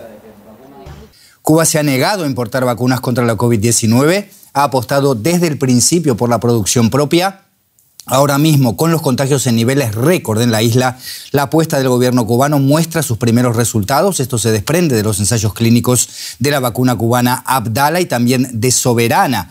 Abdala es de las cinco vacunas que se desarrollan en Cuba junto con Soberana, la segunda en superar el umbral del 50% de eficacia que requiere la Organización Mundial de la Salud. Cuba quiere ser parte de las naciones que están desarrollando inoculadores altamente eficaces. Los resultados de su vacuna Abdala parecen ser alentadores, según se anunció en el programa Mesa Redonda desde La Habana. 92,28% la eficacia de la vacuna Abdala contra todas las cepas que están circulando en Cuba. Un notición, sin duda, científico, humano. La vacuna Abdala concluyó su tercera fase de análisis clínicos, una noticia que llega dos días después de que se anunciara que otra de las vacunas propias, Soberana 02, logró un 62% de eficacia. El presidente cubano Miguel Díaz Canel se refirió al respecto. En menos de 28 horas se han dado dos noticias que son hitos eh, científicos en una pequeña isla de manera consecutiva, cuando eso puede ser hitos en cualquier lugar del mundo, pero que una pequeña isla bloqueada. Abdala y Soberana 02 son las más avanzadas de un total de cinco fórmulas que se investigan en la isla. Cuba no integra el mecanismo COVAX de la OMS para acceder preferentemente a vacunas del exterior. No compró inoculantes internacionalmente y se sustenta en su propio desarrollo. El país caribeño atraviesa desde enero su tercera y peor ola de coronavirus, registrando actualmente picos diarios de contagio. Desde que comenzó la pandemia, la isla suma casi 170 mil casos y se acerca a las 1.200 muertes por COVID-19. Si bien algo más de 2 millones de cubanos, de un total de 11 millones, fueron vacunados en el marco de los ensayos clínicos, Cuba aún no lanzó una campaña masiva de vacunación, algo que se espera que suceda pronto. Para explicarnos un poco más sobre la evolución de las vacunas en Cuba, contamos con la ayuda del doctor Amilcas Pérez Riverol, virólogo cubano que trabaja como investigador en la Universidad Estatal Paulista, ahí en Sao Paulo, Brasil. Amilcar, cuéntanos, 62% de eficacia para Soberana, 92% para Abdala, termina la fase 3 de estos ensayos clínicos. ¿Cuánto falta entonces para que se empiece a vacunar a todos los cubanos? Hola y gracias por la, por la invitación. Bueno, yo, quisiera primero resaltar que en el caso de Soberana 02 es un resultado de eficacia de 62%, es un, caso es un resultado de, eficacia parcial porque algún, hay, todavía falta el cálculo de, de, eficacia con la tercera dosis, que en ese caso sería la eh, Soberana Plus y que debe aumentar eh, considerablemente ese eh, valor de, de eficacia. Estos resultados que se han dado eh, son resultados de análisis interinos, quiere decir todavía van a continuar los análisis de fase 3, pero al parecer ya permiten eh, establecer que las vacunas han cumplido el, requisito de mayor de 50% y en este caso lo que faltaría entonces sería la presentación de los, de los expedientes a la entidad reguladora en Cuba, que es el SETMED, para eh, solicitud de, eh, para solicitar eh, la autorización de uso de emergencia y cuando esa autorización de uso de emergencia sea concedida, entonces comenzaría ya la extensión de, de la vacunación al resto del país. Amílcar, ¿hay alguien más aparte del Estado cubano apoyando estas investigaciones de vacuna en Cuba? ¿Está el sector privado involucrado, organismos internacionales? No, en este caso se trata eh, de eh, instituciones eh, gubernamentales, instituciones del, Estado, en el caso de las vacunas soberanas, principalmente el Instituto Finlay de Vacuna, el Centro de Inmunología Molecular, molecular y la Universidad de La, de la Habana. y en el caso de Agdala, el Centro de Ingeniería Genética de los Laboratorios AICA. En el caso de Soberana también, en la parte de producción, está el Centro de Biopreparados. Pero básicamente son todas instituciones estatales no hay, eh, el sector privado no está involucrado. Precisamente Cuba es el país más pequeño en desarrollar su vacuna propia, el único en América Latina, a pesar de la crisis económica, a pesar del bloqueo estadounidense. ¿Qué factores hacen esto posible en Cuba? Yo creo que el principal factor, lo he dicho en otras eh, ocasiones, es la experiencia que Cuba ha cultivado durante más de tres décadas en la industria biotecnológica, la creación desde hace varias décadas de un polo de de centros de investigación, desarrollo y producción relacionados a la, a la, a la biomedicina y que, del cual forman parte las instituciones que están involucradas en, en, la, en, el, en la investigación el desarrollo de estas vacunas y que ya tiene un historial de, de vacunas eh, producidas y aprobadas no solo en Cuba, sino a nivel, sino a nivel internacional y con sellos eh, de calidad de la, de la OMS. Este es el factor fundamental y luego una inversión estatal importante eh, a partir del interés de desarrollar vacunas propias para COVID-19 eh, durante la pandemia. Una pregunta un poco metodológica, si se puede explicar para nosotros los legos, ¿cuál es el motivo para repartir esfuerzos entre varios candidatos vacunales en Cuba en lugar de apostar por la de mejor perspectivas, por ejemplo? Bueno, eh, en, el, punto de partida, y que es un, un elemento común cuando se desarrollan vacunas y de manera general biofármacos es que la probabilidad de éxito es bien baja. Por tanto, si a medida que tú tengas eh, más candidatos, aumentas la probabilidad que de alguno de ellos llegue a la etapa final y sea aprobada. Esto fue más o menos la idea inicial que, que tuvo Cuba. De hecho, el frontrunner, es decir, el primer candidato de Cuba, que es Soberana 02, ha quedado un poco más rezagado a partir de los resultados que fue dando de baja inmunogenicidad y eh, luego Soberana 02, que fue un candidato que surgió un poco más adelante, pues ha tenido resultados mejores. De manera general, entonces, la estrategia eh, fue tener eh, una gran cantidad o, la, mayor, cantidad de candidatos posibles para garantizar que alguno de ellos llegara, alguno o varios llegara a la etapa final eh, con resultados de eficacia favorables en fase 3 y que consiguiera finalmente la autorización de uso. Y lo que hemos visto es que eh, la estrategia pues funcionó y al menos dos ya cumplieron esas etapas y están a punto de recibir esa autorización. Amílcar Pérez Riverol, virólogo en la Universidad Estatal de Sao Paulo, muchas gracias por estas explicaciones. Hasta la próxima. El tiempo está cerca. y la revelación del Cordero de Dios pone las cosas en su lugar. Lo de Dios es la igualdad, la justicia, el comunismo. Eso es de Dios. Y esto es así. Tenemos que participar en el control, la gestión, la administración del gobierno. Esta es la nueva costumbre. Ser gobierno, considerarnos ser gobierno, porque la derecha al pueblo lo considera solamente para las elecciones cada cinco años y luego su voz, su voto, sus derechos no cuentan. Ahora es diferente. El cambio de costumbre significa que el pueblo despierta y empieza el autogobierno para poder progresar, desarrollarnos sin trabas, sin burocracia, sin obstáculos. Eso se llama el poder territorial, el poder local. Ejercer el poder local porque en cada zona se conoce cuáles son los problemas y cuál es la mejor forma de solucionarlo. Cada localidad tiene conocimiento, sabiduría y experiencia para solucionar los problemas.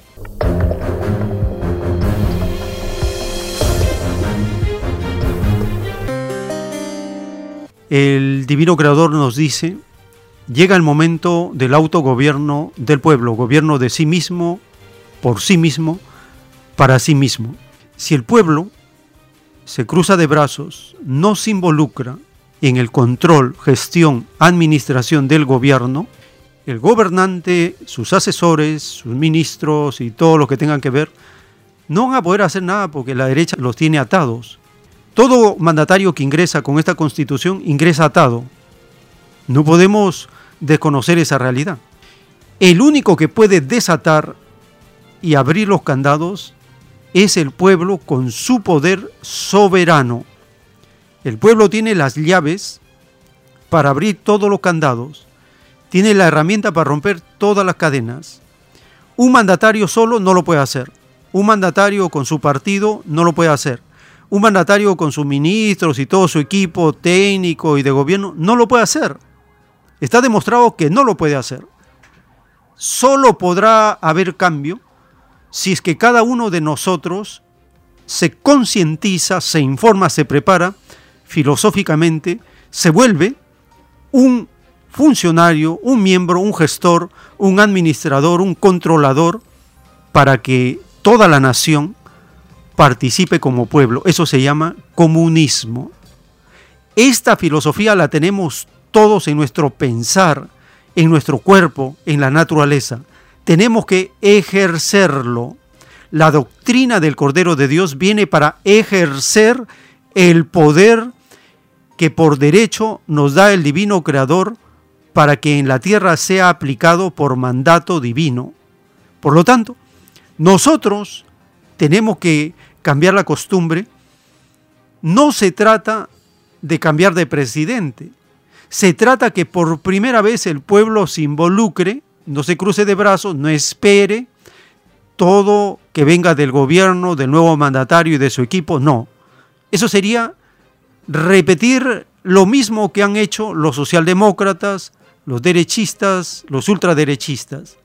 Ahora es diferente. ¿Que va a ser fácil? No va a ser fácil, es difícil, pero ahí estamos. Por lo tanto, la doctrina del Cordero de Dios nos despierta y nos involucra en ejercer esta nueva forma de poder. Es una gran oportunidad del pueblo de ejercer su poder.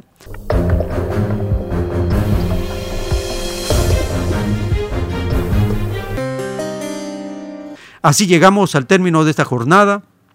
Les agradecemos por habernos acompañado y si el Divino Padre Eterno lo permite, hasta una nueva edición.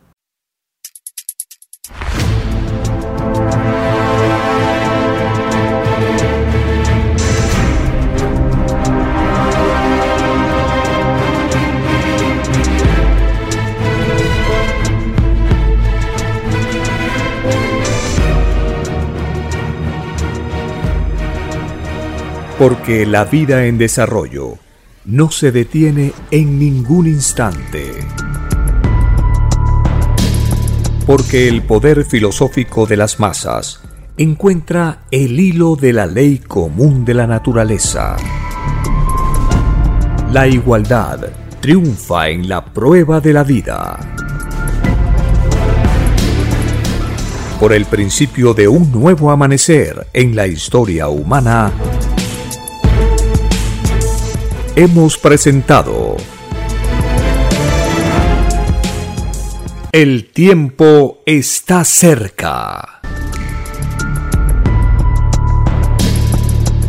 Para ver el reino de Dios, para vivir el nuevo estado de cosas del nuevo mundo. Visite www.alfayomega.com y descargue gratis todos los libros en PDF. Vea y lea los libros digitales en formato EPUB y disfrute la lectura de la ciencia celeste.